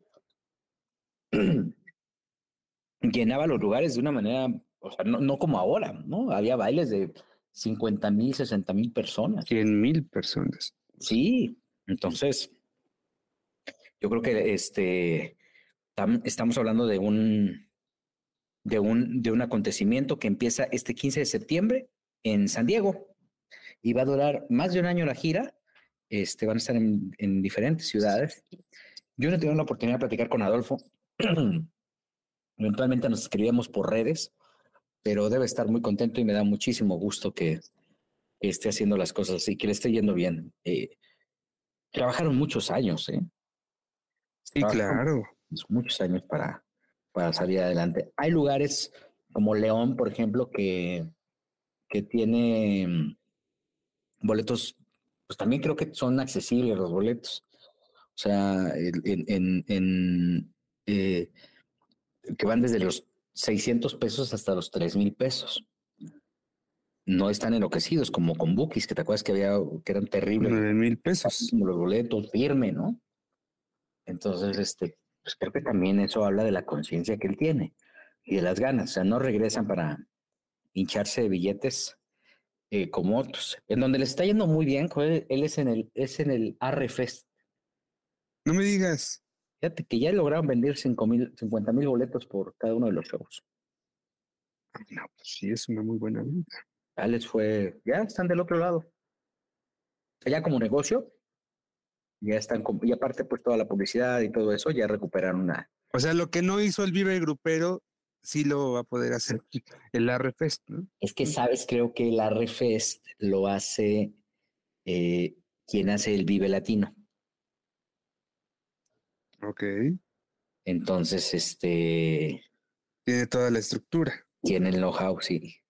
Tiene todo, todo, todo, Y bueno, pues este, donde hay gran demanda también de boletos es con Paul McCartney. Este, Ay, es que ese, ese, show sí es para, para matar por un boleto. Sí, vale mucho la pena. Vale muchísimo la pena. Yo lo vi, no sé si en el Azteca. La última vez que vino, ¿no? Seguramente. Sí. Es un gran show, un gran, gran show. De esos que tienes que ver porque tienes que. Sí, sí, sí, son de esos personajes que vale mucho la pena. Eh, y bueno, pues. Oye, ¿y no sabes cómo le está yendo a Pedrito Fernández? que esta noche eh, se presenta en la arena. No sé cómo le fue, y la verdad te voy a decir lo mismo que en su momento le dije a Jess Cervantes, esta semana en Exa, ni quiero saber. ¿Por? Porque me cae muy bien. Ah, no quisiera enterarme que no le fue bien a Pedro. Yo, yo, yo, confío en que tiene su público. Vi que esta semana estuvo haciendo promoción. Sí. Sí. Este, y en algunos programas, tampoco creas que fue mucho, ¿no? Pero, ahí no es él, ¿no? Ahí fue Bobo. Seguramente. Porque Pedro es de los que te habla, ¿eh? Sí, sí, claro, y no, y tú le, le llamas y te da entrevista y todo, pues, es buena onda. Sí, sí, sí, Pedro es de los que te contestan y te tratan bien y te ayudan y ahora... Eh, Volvemos a lo mismo, conoce el negocio, sabe cómo, funciona. Tiene él, entiendo, un tema ahí con Televisa que no le permite promocionar abiertamente, pero este, pues bueno, a veces no lo necesita. Al que le fue muy bien fue a Karim León, ¿eh? Sí, Sí, sí, sí. All out de, la fecha la en plaza. la plaza. Eh, no sé si comentamos en este espacio que estará en Las Vegas también, en el T-Mobile, este estadio. Es, es, el lugar donde regularmente pelea el Canelo Álvarez. Y que es también una locura, que la, la reventa está desatada. Están pagando, están pagando hasta 80 mil, 8 mil dólares por boleto de primera fila. Ya ves que ya está como un poquito más eh, reglamentada la reventa. Sí. a mí se me hace un exceso, ¿no? Pues pagar ocho se me hace también. Pagar demasiado, ¿no? Bueno, pero mientras haya quien lo pague, ahí. Pero pues es Karim León. Bueno, pasó con Firme el año pasado. Sí. Entonces, este, cuando estaba de moda, pues a ellos les fue así, muy bien pero este es un montón de... Oye, ¿qué viste las cifras que presentó la revista eh, Billboard, eh, el score de eh, la recaudación por gira? Las giras más, más, este, me fue la palabra, pero las giras que más han recaudado. Lucrativas, sí. Lucrativas, esa es la palabra, sí. De los latinos, me parece impresionante que, que Bad Bunny eh, pues con creo que dos conciertos que hizo el año pasado en Los Ángeles, lograba recaudar 31 millones de dólares. Pues acaba de comprar un casero, no, no, no, no, ni lo liquidó así en dos pagos. Sí, sí pues eh, en total, eh, entre 2017 y 2022, que es cuando cierran el score de Billboard, creo que logró recaudar 560 y tantos millones de dólares. Qué cosa. Sí, es monstruoso, sí, sí. Y, y, y fíjate que a mí ya me gusta la música de Bad Bunny, man. Eh, yo creo que es una cosa que te pasa de tanto que lo escuchas y lo escuchas y lo escuchas, claro. Sí, sí, sí, sí. Es este. Pues ¿Cuál te gusta? ¿La de Me Porto Bonito? Todas, ya, todas. No, no dejo que mis hijos. No, no, ¿Ya lo entiendes? Que mis hijos las, las, escuchen, ¿verdad? Me las padezco. Pero este, Cuídate porque lo mismo te va a pasar con Peso Pluma. Ya sé. Pero Peso Pluma no me desagrada, ¿eh? Ok. Yo no lo entiendo. No, eh, no le entiendo al fenómeno. Realmente. Pero me dicen que, que estaban los boletos al 2 por 1 Sí, Sí, sí, sí. Este, esto es en, en estas ventas que hacen, ya, ya se trajeron un formato que se llama Weekend Ticket, o una cosa así, o Ticket Weekend, que trata de, eh, pues obviamente te, van, te dan descuentos en ciertos conciertos. Esto lo hacen muy comúnmente en Estados Unidos para reforzar la venta en Estados Unidos. Y este, y, y ahí estaba el, el 2 por 1 Hay ciertos eventos que parecería increíble que no vendieran nada, pero pues. Sí pasa. Ahora, Peso Pluma, mm, eh, platicando la semana pasada en el show de Don Peter, en donde tuve el gusto de regresar a hacer el podcast, llegamos a una conclusión. Dijimos que uno de los motivos por los cuales la venta de boletos no era tan, tan buena en este tipo de personajes es eh, frente a las descargas, es que cómo es posible que, este, que la gente no eh, eh, o sea, que, que, la gente descargue tantas canciones y no vaya a los, a los eventos. Y entonces la conclusión a la que llegamos es que los que descargan no tienen el poder adquisitivo para los conciertos. Claro. Porque si no, pues les a otro. Claro. O sea, descargan los niños, por ejemplo, ¿no?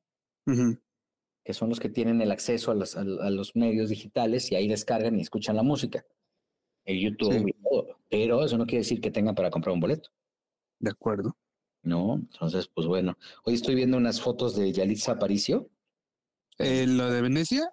Sí, sí, sí, con, con ya con Dolce Gabbana. Oye, que traía un collar de 25 millones de dólares.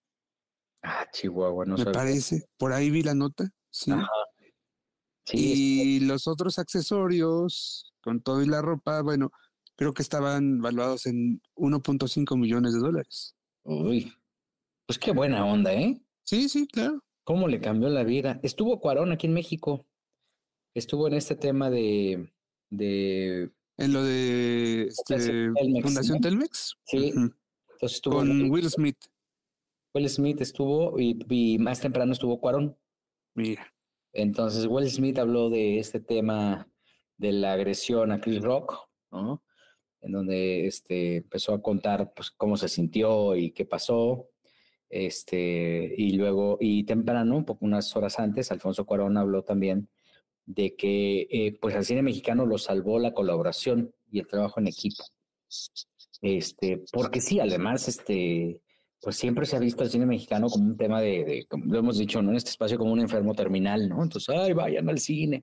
Pero es este ánimo eh, popular, ¿no? Este clamor popular el que lo lleva a, conseguir pues el financiamiento y a que se vayan, este, pues diciendo, eh, eh, encontrando elementos para que las cosas se, se vayan, para que los proyectos se vayan difundiendo. Y bueno, pues ¿Cuál fue la última película mexicana por la que tú pagaste un boleto de cine? La última película mexicana por Ajá. Sí, yo ya tengo mucho tiempo no ir al bueno, no, fui a ver fui a ver no, mexicana no me acuerdo, Joel, ¿eh? Y que hayas pagado. No, yo regularmente pues en el cine pago, pero este pero no me acuerdo, mexicana no me acuerdo. Ah, yo no siempre, ¿eh? porque yo la mira, yo voy poco al cine y de pronto cuando voy es porque me invitan a las exhibiciones o a las premieres, ¿no? Pero eh, raro que yo vaya al cine por iniciativa propia, sí. No, no es lo mío, pero fíjate, lo último a, lo que yo fui, pagué y además lo disfruté mucho porque además volví ahí, fue a cuando sea joven. Ah, esa es muy bonita, pero esa fue en la pandemia, ¿no? Eso fue el año pasado, me parece. ¿sí? Sí. ya no estábamos tan en pandemia, ¿sí? Este, y me gustó, eh, me gustó mucho. No es una película muy ambiciosa realmente, ¿no? pero eh, me, me, me gustó. Ah, mira. Este, a mí sí Ah, me gustó, pero yo no- Cuando lanzaron el estudiante Gil, recordarás el estudiante con Jorge la bar- eh, Labat, ajá, y Norma Lazaren, ¿no? Creo que fui 22 veces al cine. No. Sí, es que me encantó. Me, encan- me enamoré de la película. ¿Y llorabas cada que la veías? Sí, claro. Sí, es una película que siempre, mm, por más que trato ahí de aguantarme como los machos, lloro. Ahí está, mira. Es muy, muy, muy emotiva. Invítame a leer el libro de Jacobo, vemos el estudiante, pedimos pizza y chillamos a gusto. Exacto, sí, sí, sí. Grabamos podcast chillando. Hay varios libros ahí. Este, también estoy echándome. Bueno, esto ya terminé el de Detén tu tiempo en Detén el tiempo en tus manos, que es la biografía de Roberto Cantoral. Este, estoy por terminarlo y estoy empezando también uno que se llama Infancia y Juventud de, de Fito Páez, es una biografía de Fito Páez. Ok. Por ahí compré otro más, uno que ¿te acuerdas de Juan Luis Rodríguez Pons? Juan Luis Rodríguez No. Hizo hace mucho tiempo, estuvo, trabajó en televisión azteca y luego ya eh, se dedicó a hacer estrategias con varias empresas. Entiendo que estuvo en expansión también en Chilango y, y ahora está pues prácticamente como una, como una estratega este, de, de- de- en medios masivos, ¿no? Sí. este, cómo contar historias y todo eso. Te acaba de sacar un libro que se llama Más Storytelling o Storytell- Storytelling y menos y a mí qué. Eh, descubre cómo comunicar tus ideas y contenidos para mantener el interés de tu audiencia. Este, habla de, tiene un epílogo de, de inteligencia artificial que se me hace muy interesante, muy oportuno, que es algo que estoy consumiendo mucho ahorita. Y, este, y también lo, tuve, lo, lo compré. Es de Editorial Aguilar y creo que está, parece que está muy interesante. Y luego traigo otro, otro que se lo uso para como un manual que me recomendaron, que se llama Tenemos la pareja para la que nos alcanzó, de un cuate que se llama Rubén González Vera, que me llamaba mucho la atención el personaje porque es uno de los, eh, estos eh, colaboradores que tiene Marta de Baile que más eh, crecen en términos de, de, de descargas en los podcasts, en el rating, cuando viene un rating alto de, de Marta de Baile es porque aparece González Vera. Ok. Y lo que hace, bueno, pues este, pues habla de estos problemas en pareja y de que te des cuenta de que muchas veces en los problemas de pareja, pues el problema es uno, ¿no? Eh, dice, este libro es un espejo que te hará que te rías a carcajadas de ti mismo mientras sacude tus entrañas. Oye, estás muy leído, Miguel. Pues trato, trato, estoy este, tratando de, de- de consumir un poquito menos redes y el tiempo que invierto en redes, pues este, tiene que ser un tiempo de calidad y el tiempo que invierto en libros se lo estoy dando también a los libros porque pues siempre hay que ejercitar el coco porque si no, luego Sí, acá de acuerdo. termina uno de, este, ya iba a decir una cosa de Wendy, Oye. pero no.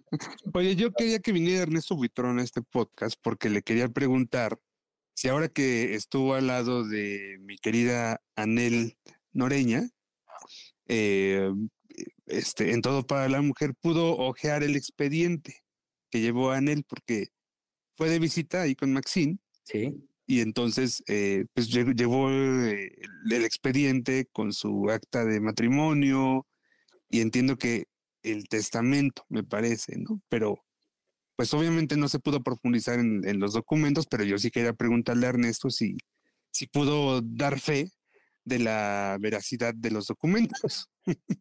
Pues mira, te voy a decir una cosa. Nosotros en TV y Novelas sacamos una nota en donde hablamos de justamente la bronca que traen eh, Anel con sus hijas, con su con. Marisol, Sí.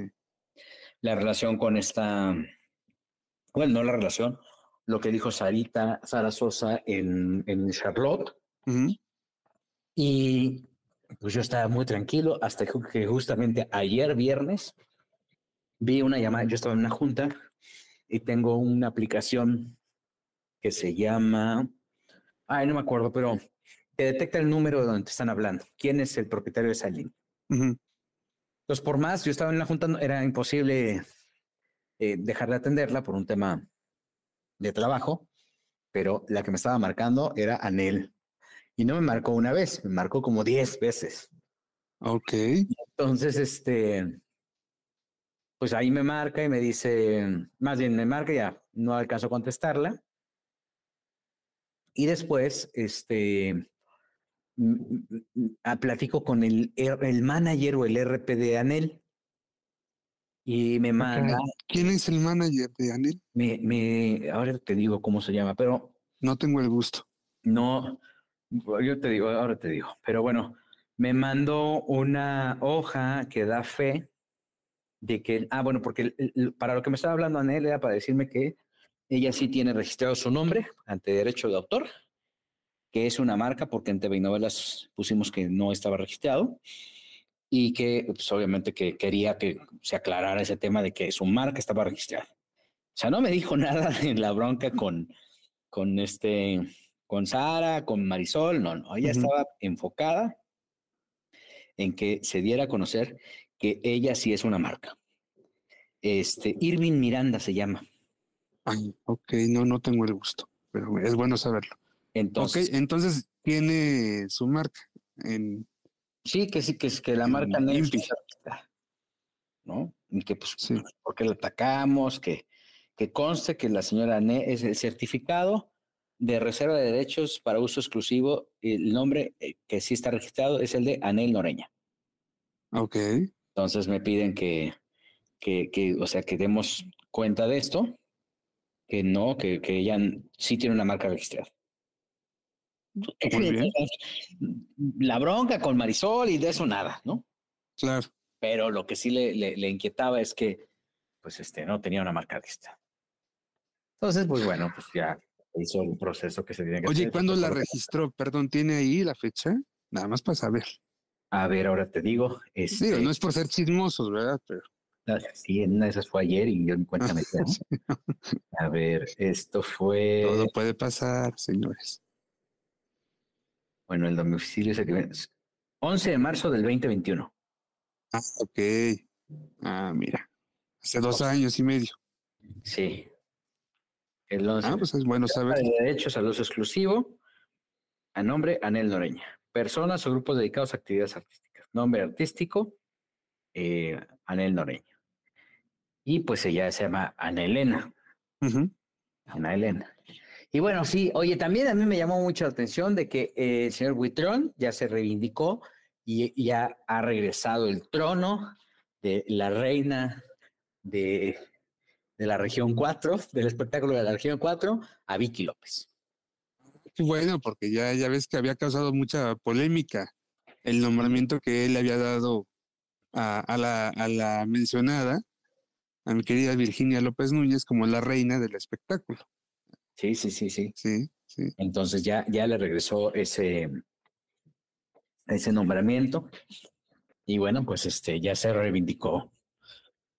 Eh, eh, eh, Vicky López dice que, que también que ella es la reina de la región 9, pero no sé a qué región se refiera, o no sé si tiene contextos, mm, porque le dice querido Buitones, pero bueno, este, es cada quien. ¿no? Oye, no sé si ya tuviste oportunidad de escuchar eh, pues lo que será lo nuevo de Juan Gabriel. ¿Qué onda con eso? Eh? Pues es una canción que, que, Juan Gabriel hizo para su última gira. Sí. La, la gira se llamaba México es todo. Entonces la canción se llama México es todo. ¿No? Que además el nombre de México está escrito con dos X. Y entonces, eh, si juntas las, las, X con la Y, eh, se eh, forma el número 21, hacia alusión pues al siglo XXI, ¿no? Ah, México es todo. Y bueno, pues ahora, ocho años después de aquella última gira, pues la familia decidió que era momento de lanzarlo, junto con una serie de canciones que Juan Gabriel escribió para e, en homenaje a diferentes ciudades. Entonces, eh, bueno, pues vas a encontrar, eh, no sé, hay una canción dedicada a Tijuana que se llama La Mera Mera. Hay una canción dedicada a Puebla que dice, Puebla es un amor, lo más bonito que hay bajo el sol, se ha convertido en, una, en la gran ciudad Mírala, ¿no? Así dice la canción. Ok. Eh, hay una canción dedicada a Ciudad Obregón. Eh, obviamente hay una canción dedicada a Ciudad Juárez. Eh, no sé si van a meter por ahí alguna que hay también en homenaje a Mexicali, hay otra en homenaje a Veracruz. No sé si lo van a, a hacer al final, pero bueno, pues ahí está ya este anuncio que hizo la familia el, hace algunos días. El lanzamiento del sencillo será el 7, el 7 de septiembre. ¿sí? El próximo jueves. El próximo jueves. Exactamente. Un evento en, en Monterrey, Nuevo León, y una conferencia de prensa en donde estará Iván Aguilera. Y yo no sé por qué allá, ¿eh? No sé si habrán hecho algo con el gobierno de Nuevo León, porque con eso que Samuel está haciendo todo para llamar la atención. Puede ser, fíjate trae esa intención. Sí, sí, es probable. Pero es allá donde van a hacer ese evento. Guillermo Pousa ha estado hablando sobre el tema de Juan Gabriel, ¿no? No le han pagado. No le ha pagado. Y bueno, pues se da justamente en esta semana de, de presentación de... Mira, yo creo que ni tanto, ni, ni José José, ni Juan Gabriel, debería de haber una ley que defienda a estos personajes que son importantes para, para nuestro país, ¿no? Sí. Este, cuidar eh, su legado y cualquiera que se pase de vivo. Oye, como ya viste esa grabación que supuestamente hay de, de Juan Gabriel, en donde dice que Joaquín Muñoz lo ha cuidado y... No, no, no. Bueno, eh, se está haciendo en redes sociales, se está dando a conocer una grabación de audio en donde aparece la voz de Juan Gabriel. Ahora, con la inteligencia artificial, pues mira, ya tenemos acceso a todo. Ajá, claro. Hay una aplicación, hay un programa de inteligencia artificial en donde tú pones, puedo poner tu voz en frío. Sí. Y la copia perfectamente bien, y no, y ahí andas tú con esa voz, ¿no? Sí.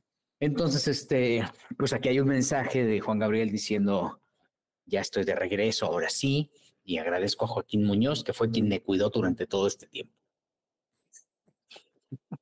Entonces, pues bueno, ya sabes que tiene Juan, este.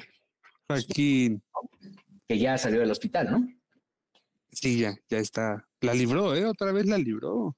Sí, sí, sí, tiene más vidas que un gato. Qué buena onda, sí, porque él ha tenido varios problemas de salud em, desde hace varios años ya y eh, ahí está dando la batalla y eso me da mucho gusto.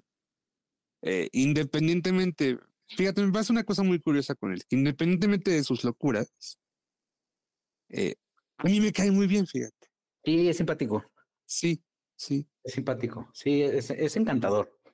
O sea, él habla y te trata y te, saluda, ¿no? Totetes campechanas.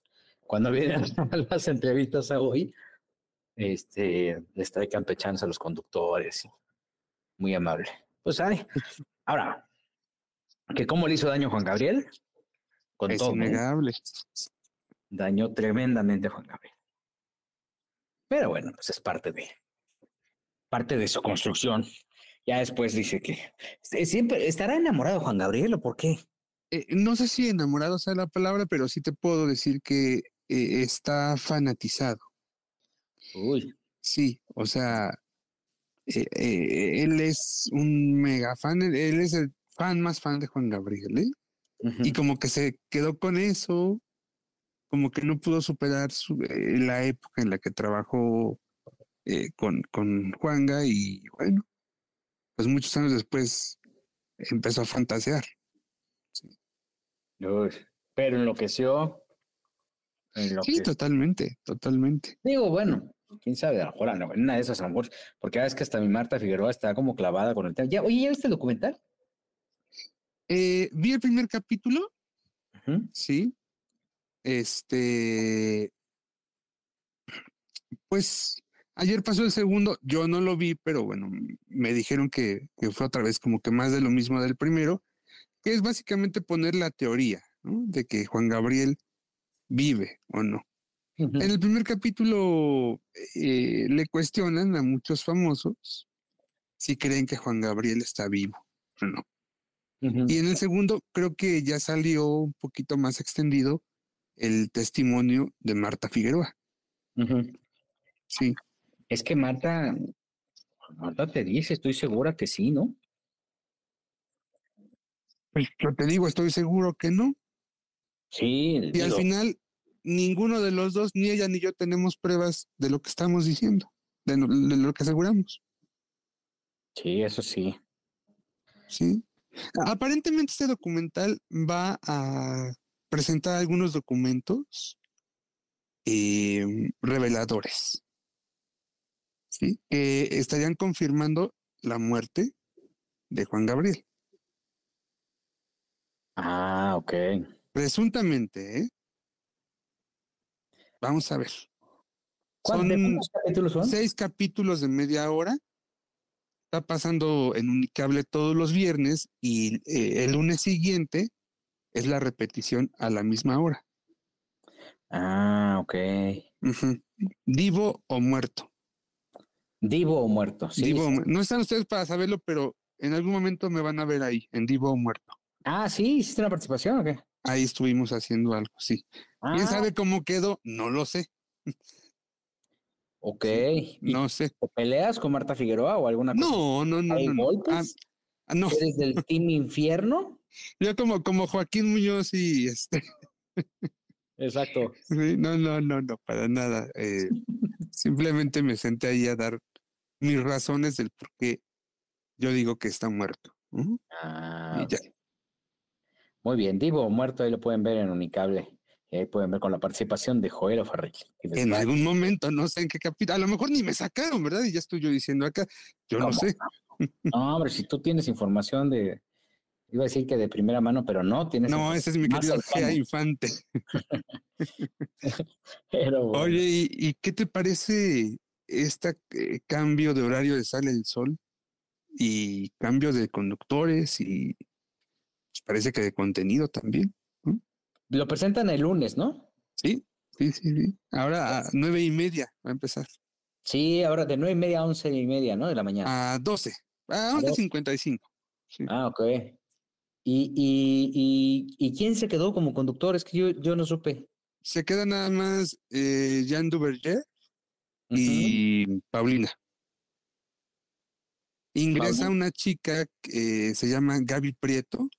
No sé si la ubicas. Estuvo un buen. Bueno, no sé, no sé si mucho tiempo, pero sí estuvo en TV Azteca hace tiempo y luego creo que en El Heraldo.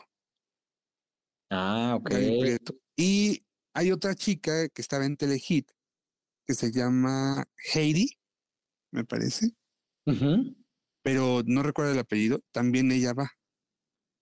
Uy, pues sí, sí le pidieron bajar los costos y lo logró. Sí. ¿No? Sí, sí, totalmente. O sea, dijo, bueno, más, lo más abajo que se pueda. Se especulaba que, que llegaban Raúl Osorio, Marité Alessandri, que son figuras con las que Adrián Patiño, productor ahora de Sale el Sol, ha trabajado. ¿no? Pero, pero no, hasta ahora no. No, pues no. Ya, ya, ya no es lo mismo, las audiencias han cambiado y seguramente trae, a ver, no puede llegar a ser Venga la Alegría, ¿no? Claro, Tiene Claro. que llegar a ser un proyecto diferente para que se distinga. Yo creo que Adrián es muy buen productor, pero creo que el espacio de Sale el Sol ya está muy lastimado. yo creo, no sé qué piensas tú, que sería momento de, em, de, de terminar el ciclo de Sale el Sol, tal cual, y empezar una nueva marca. Hijo, no sé si una nueva marca, porque al final, pues es una marca establecida. El problema es que no hacen un relanzamiento del canal en serio, ¿no? O sea, el pro- Ujú. el- ese canal no te lo puedes tomar en serio porque No sé quién programa, ¿eh? pues alguien que lo odia, ¿no? Sí, creo que es el peor enemigo de imagen. No sé quién sea.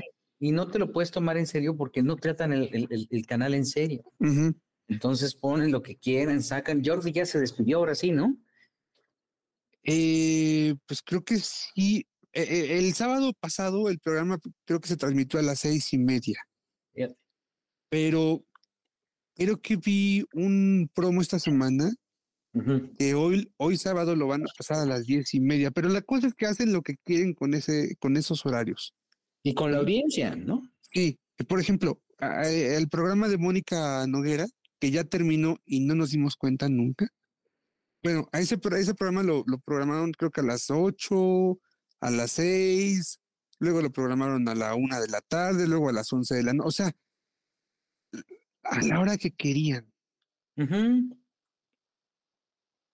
como si fuera un juguete, no sé, un yoyo. Pero la audiencia, o sea, ni siquiera es tanto el programa. Ya deja tú que al final la audiencia. no le paguen a la gente que está ahí, que, que, o sea, eso ya dejémoslo aparte, que también es alarmante y doloroso. El tema es la audiencia y, y, y nosotros vivimos de la audiencia y entonces tenemos que, debemos de tener esta disciplina para decirle a la audiencia, oigan, vamos a salir más tarde, oigan, salimos los sábados, pero nos van a encontrar, ¿no? Oigan, Buitrón no vino, ¿no? Pero, pero sí, sí necesitan ser más respetuosos con su audiencia, porque en función de eso ellos van a, van a, van a crear una lealtad que ya no tienen, que en su momento la tuvieron con Sale el Sol, ¿eh? Sí, sí hay que destacar que, que la gente decía, yo veo Sale el Sol porque me trata con respeto, porque me trata como sea. Después se perdió la brújula. Sí. entonces empezaron a, a, dar estos bandazos tremendos que ahora, pues, de los que ahora ya se ven consecuencias, ¿no? Sí, claro, claro. Y lo que sí le aplaudo es que haya decidido mantener a los pájaros en el alambre, a Gustavo Adolfo y a Ana María, a Giovanna. Pues sí. O sea, yo creo que no, yo no, así a lo lejos lo que veo es que no tiene las herramientas.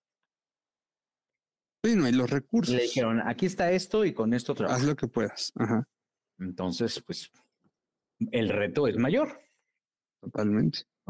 Yo creo que, que pues ahí, ahí, ahí se va a ver, un, tiene una prueba de fuego enfrente, pero creo que también la va a sortear bien. No sé si se... El problema es que se quiere comparar con Azteca o con Televisa y la verdad es que ninguno, bueno, Sale el Sol siempre tenía como esta intención de compararse con los grandes, pero nunca fue grande. Siempre fue un programa chico. Entonces, que, que, que por percepción lo hicieron grande, eso es otra cosa. Pero no, nunca fue un programa grande. Entonces, pues bueno, pues empezar a trabajarlo de, de, menos a más y así irlo llevando hasta donde pueda llevarlo y hasta donde puede catapultarlo y a ver cómo se va moviendo. Sí, sí, sí. Pero pues bueno, pues no sé si tengas algo más, Joel. Eh, no, creo que creo que es todo. Sí, creo que ya. Sí, yo también creo que creo que ya tenemos este hemos los hemos puesto un poquito al tanto esta semana. Este, pues tuvimos no se habló nada de, de, Silvia Pinal, afortunadamente. No eh, ah, bueno, pero espérate, ¿viste la entrevista que le hizo Patti a Alejandra Guzmán? Ah, claro, sí es cierto. Hay varios puntos que rescatar, ¿no? Para empezar, Alejandra reconfirma eh, este tema de las agresiones físicas por parte de Frida Sofía. Ajá. Y dice que no fue una vez. Sí. Fueron varias. Eh, y también ella cuenta que probablemente el, el, origen del conflicto que ellas tienen eh, es una ocasión en que eh, Alejandra estaba en una rehabilitación. Eh, Frida se puso, se puso mal por este problema de eh, border, borderline, ¿no? y entonces este, le hablan para, le hablan a Alejandra a México para que fuera. y Alejandra dijo, no, no puedo ir porque estoy en Monte Fénix, ¿no? En la rehabilitación. Y entonces pues, ordenó que la, o autorizó que encerraran a, Frida en una clínica. Y creo que ese tema le pesó mucho a Frida y a partir de ahí, según palabras de Alejandra, es de donde viene el, eh, eh, como que este eh, rencor, ¿no? Esta relación tan complicada que ellas tienen. Sí, sí, sí, ahí es donde está ya todo el tema. Y y obviamente los visos de la reconciliación, pues no, ni, no, se ve que cada vez están más lejanos, ¿no? Sí, sí, sí. Eh, lastimosamente creo que este caso es de esos donde es más sano que estén separadas. De plano, ¿verdad? Creo que sí, sí. Eh, otra cosa, Alejandra dijo en la segunda parte de la entrevista, hablando de este tema de, de Apolo, del bebé Apolo y la paternidad, em, pues ahí acusó, eh, señaló pues a Mayela Laguna, la creo que todavía esposa de Luis Enrique Guzmán y madre de Apolo, eh, lo dijo abiertamente, ¿no? intentó extorsionar a mi familia no abundó en la cuestión de la extorsión. Ajá. Pero sí lo dijo. ¿sí? Extorsionar a mi familia. Un Uber. Sí, dicen que está repartiendo comida, ¿no? Sí, o sea que ya está en un, en un, en este, en estos, eh, en una plataforma de aplicación y que andaba pues buscándole. En algún momento yo tuve la oportunidad de platicar con Mayela y me decía, es que yo no tengo ni un clavo, o sea, vivo al día. Y necesito salir adelante porque tengo que darle de comer a Polo, porque hasta donde yo había hablado con ella, pues no había recibido ningún... Nada por parte de Luis Enrique. Entonces, Creo que lo único que estaba haciendo Luis Enrique era pagar la escuela. Ajá. Me parece. Sí. Pues es que Luis Enrique insiste en que no es de él, ¿no? y me dice Alejandra que en algún momento su padre, Enrique Guzmán, le aseguró que ese niño no era un Guzmán. Híjole, pero también como que, ¿y eso dónde se ve o qué? Pues no sé. o sea, bueno, si no te, bueno, necesitan los elementos, porque aquí lo que está de por medio es la vida de un niño, ¿no? Claro, la dignidad. Su futuro, ¿no? Su futuro. Sí, sí. Ah, qué terrible. Y, esta semana que viene habrá una, bueno, habrá más partes de la entrevista. Hay una donde eh, Alejandra pues, confirma que nunca se ha llevado, que ni ha sido tan cercana con la Pasquel que, y ni se ha llevado tan bien con ella, que ya lo sabíamos, ¿no? Pero pues aquí ella lo confirma. Yo creo que ya, como ya al final se había comentado, ¿no? Que Silvia ya tenía como la operación de muchas cosas de la familia Pina, de, de doña Silvia pues este, la bronca, yo siento que está estallando más por el tema de la lana alrededor de doña Silvia. Que, claro. Que por otra cosa, ¿no? Claro. Qué lástima. Está padre, ¿eh? Qué lástima. Los legados. Nos encanta. De las herencias, ¿verdad? por el maldito dinero. Sí, sí. No, no, no, no estamos valorando la importancia que tienen y a donde llegues, a cualquier parte del mundo donde llegues diciendo mexicano, te, luego, luego te dicen, no, Silvia Pinal. Sí, ah, claro. Entonces, pues, y vive, y ahora que, o sea, todavía en vida están haciendo esto, imagínate cómo se van a desplumar cuando ya no esté. ojalá que no, ojalá que no pase. Pues por el bien de, de la industria, que entre ellos se arranquen las plumas, pero privado. Sí, claro. Pero bueno, pues ya nos vamos, señores, señores. Eso es todo. Hoy tuvimos un programa muy extenso con muchas anécdotas. Ya estamos viejitos, ¿eh? Ya, ya. Ya la semana pasada, tengo pues, en los 20 años, Gil, acá. Qué cosa. Hoy estuve en los eh, Nickelodeon la semana pasada. Ah, los Kids. Los Kids Choice Awards. ¿Qué tal la experiencia? Oye, espérame, hablando, espérame, hablando de premios, cuéntame de nuestro reconocimiento. A ver. Ah, pues mira, ah, nos han dado otro, reconocimiento más. Llegamos ya varios. Es muy reconocido, querido Gilberto. En poco, en muy poco tiempo, afortunadamente. Y vamos, vamos a ir por otro Colombia. Este año estás arrasando, o sea. Sí, yo espero que no sea. ¿Vas en octubre a Colombia? Voy a Colombia en octubre. Caray. Este, eh, me hicieron favor de darme el, eh, la International Press Association de Las Vegas eh, la medalla internacional máximo orgullo hispano y, el, el la, y, un reconocimiento diamante al, al programa, bueno, a este servidor y al programa La Esquina de las Primicias. ¿Ves? Entonces estamos muy contentos, pues agradecidos con todo el equipo de producción y con toda la, la gente que forma parte de este. No, así me tienes que invitar al taquito, definitivamente. tú, tú que también formas parte de esta familia de la esquina de las primicias, que afortunadamente ahí va, poquito a poco construyendo, y que bueno, pues este ha sido también el escaparate para varios compañeros reporteros, y, y donde pues hemos estado enfocados en contar historias y sí, justamente, pues cumplir con nuestra premisa que es dar primicias, ¿no? Entonces, muy agradecidos. Eh, Pablo Castro amablemente eh, hizo un alto en una visita que hizo a México para, para condecorarnos y la verdad estamos muy agradecidos eh, con ellos y con la audiencia y con toda la gente que participa en este proyecto que afortunadamente pues sigue, sigue avanzando a pasos lentos, pero sabes que son seguros. Claro, claro. No. Oye, pues felicidades a todo el equipo, ¿eh? que además, aunque parecía lo contrario, es un equipo muy chiquito. Sí. Es un equipo muy chiquito de grandes, de grandes personas, eso sí, de grandes profesionales. Sí, la verdad es que sí parece que, que tenemos este, una gran redacción, ¿no? Pero no, somos bien poquitos y afortunadamente pues hemos logrado ir eh, conquistando paso a pasito a la, audiencia que está conociéndonos, que, que, apenas está llegando. Hemos tenido la confianza de, de grandes estrellas, eh, personajes importantes que han estado por allá, Álvaro Cueva, Gustavo Adolfo Infante, en el estudio me refiero, Carlos Estrada, que estuvo el fin de semana, en fin. Carlitos Cuevas también, ¿no? Carlos Cuevas, Coque Muñiz, este... Eh, don Luis de Alba.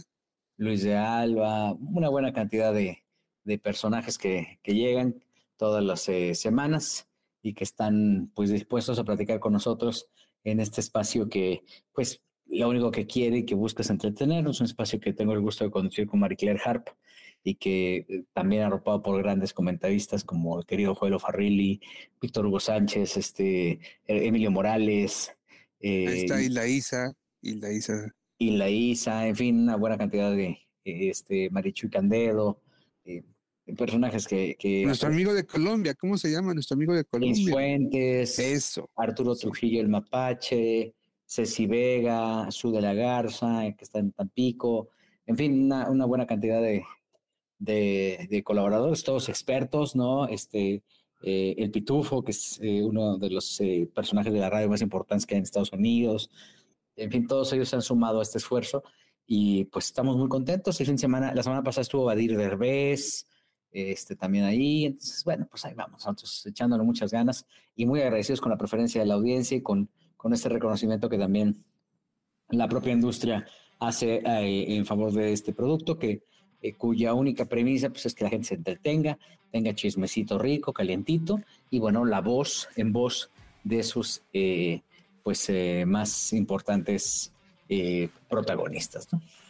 Eso, eso, lo has dicho muy bien, lo has dicho bien. Pero bueno, mi querido Joel, pues ya nos vamos, nos vemos, nos escuchamos la próxima semana en este espacio con el querido Joel Farrilli.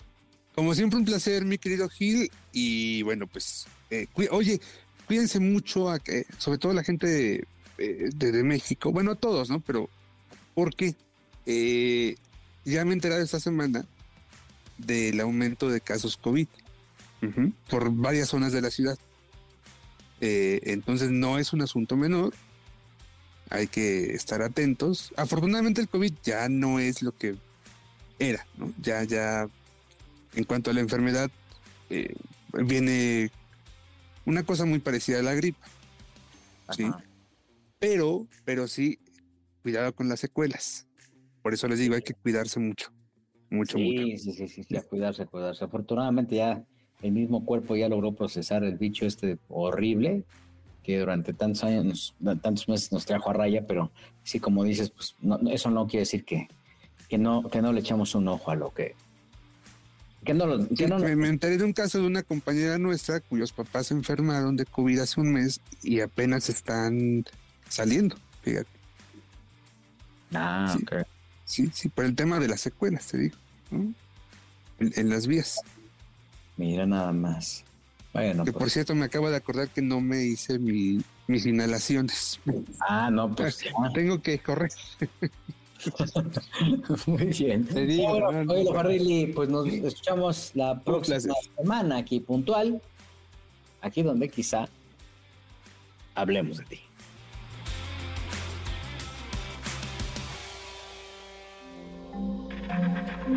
Este audio está hecho en Output Podcast.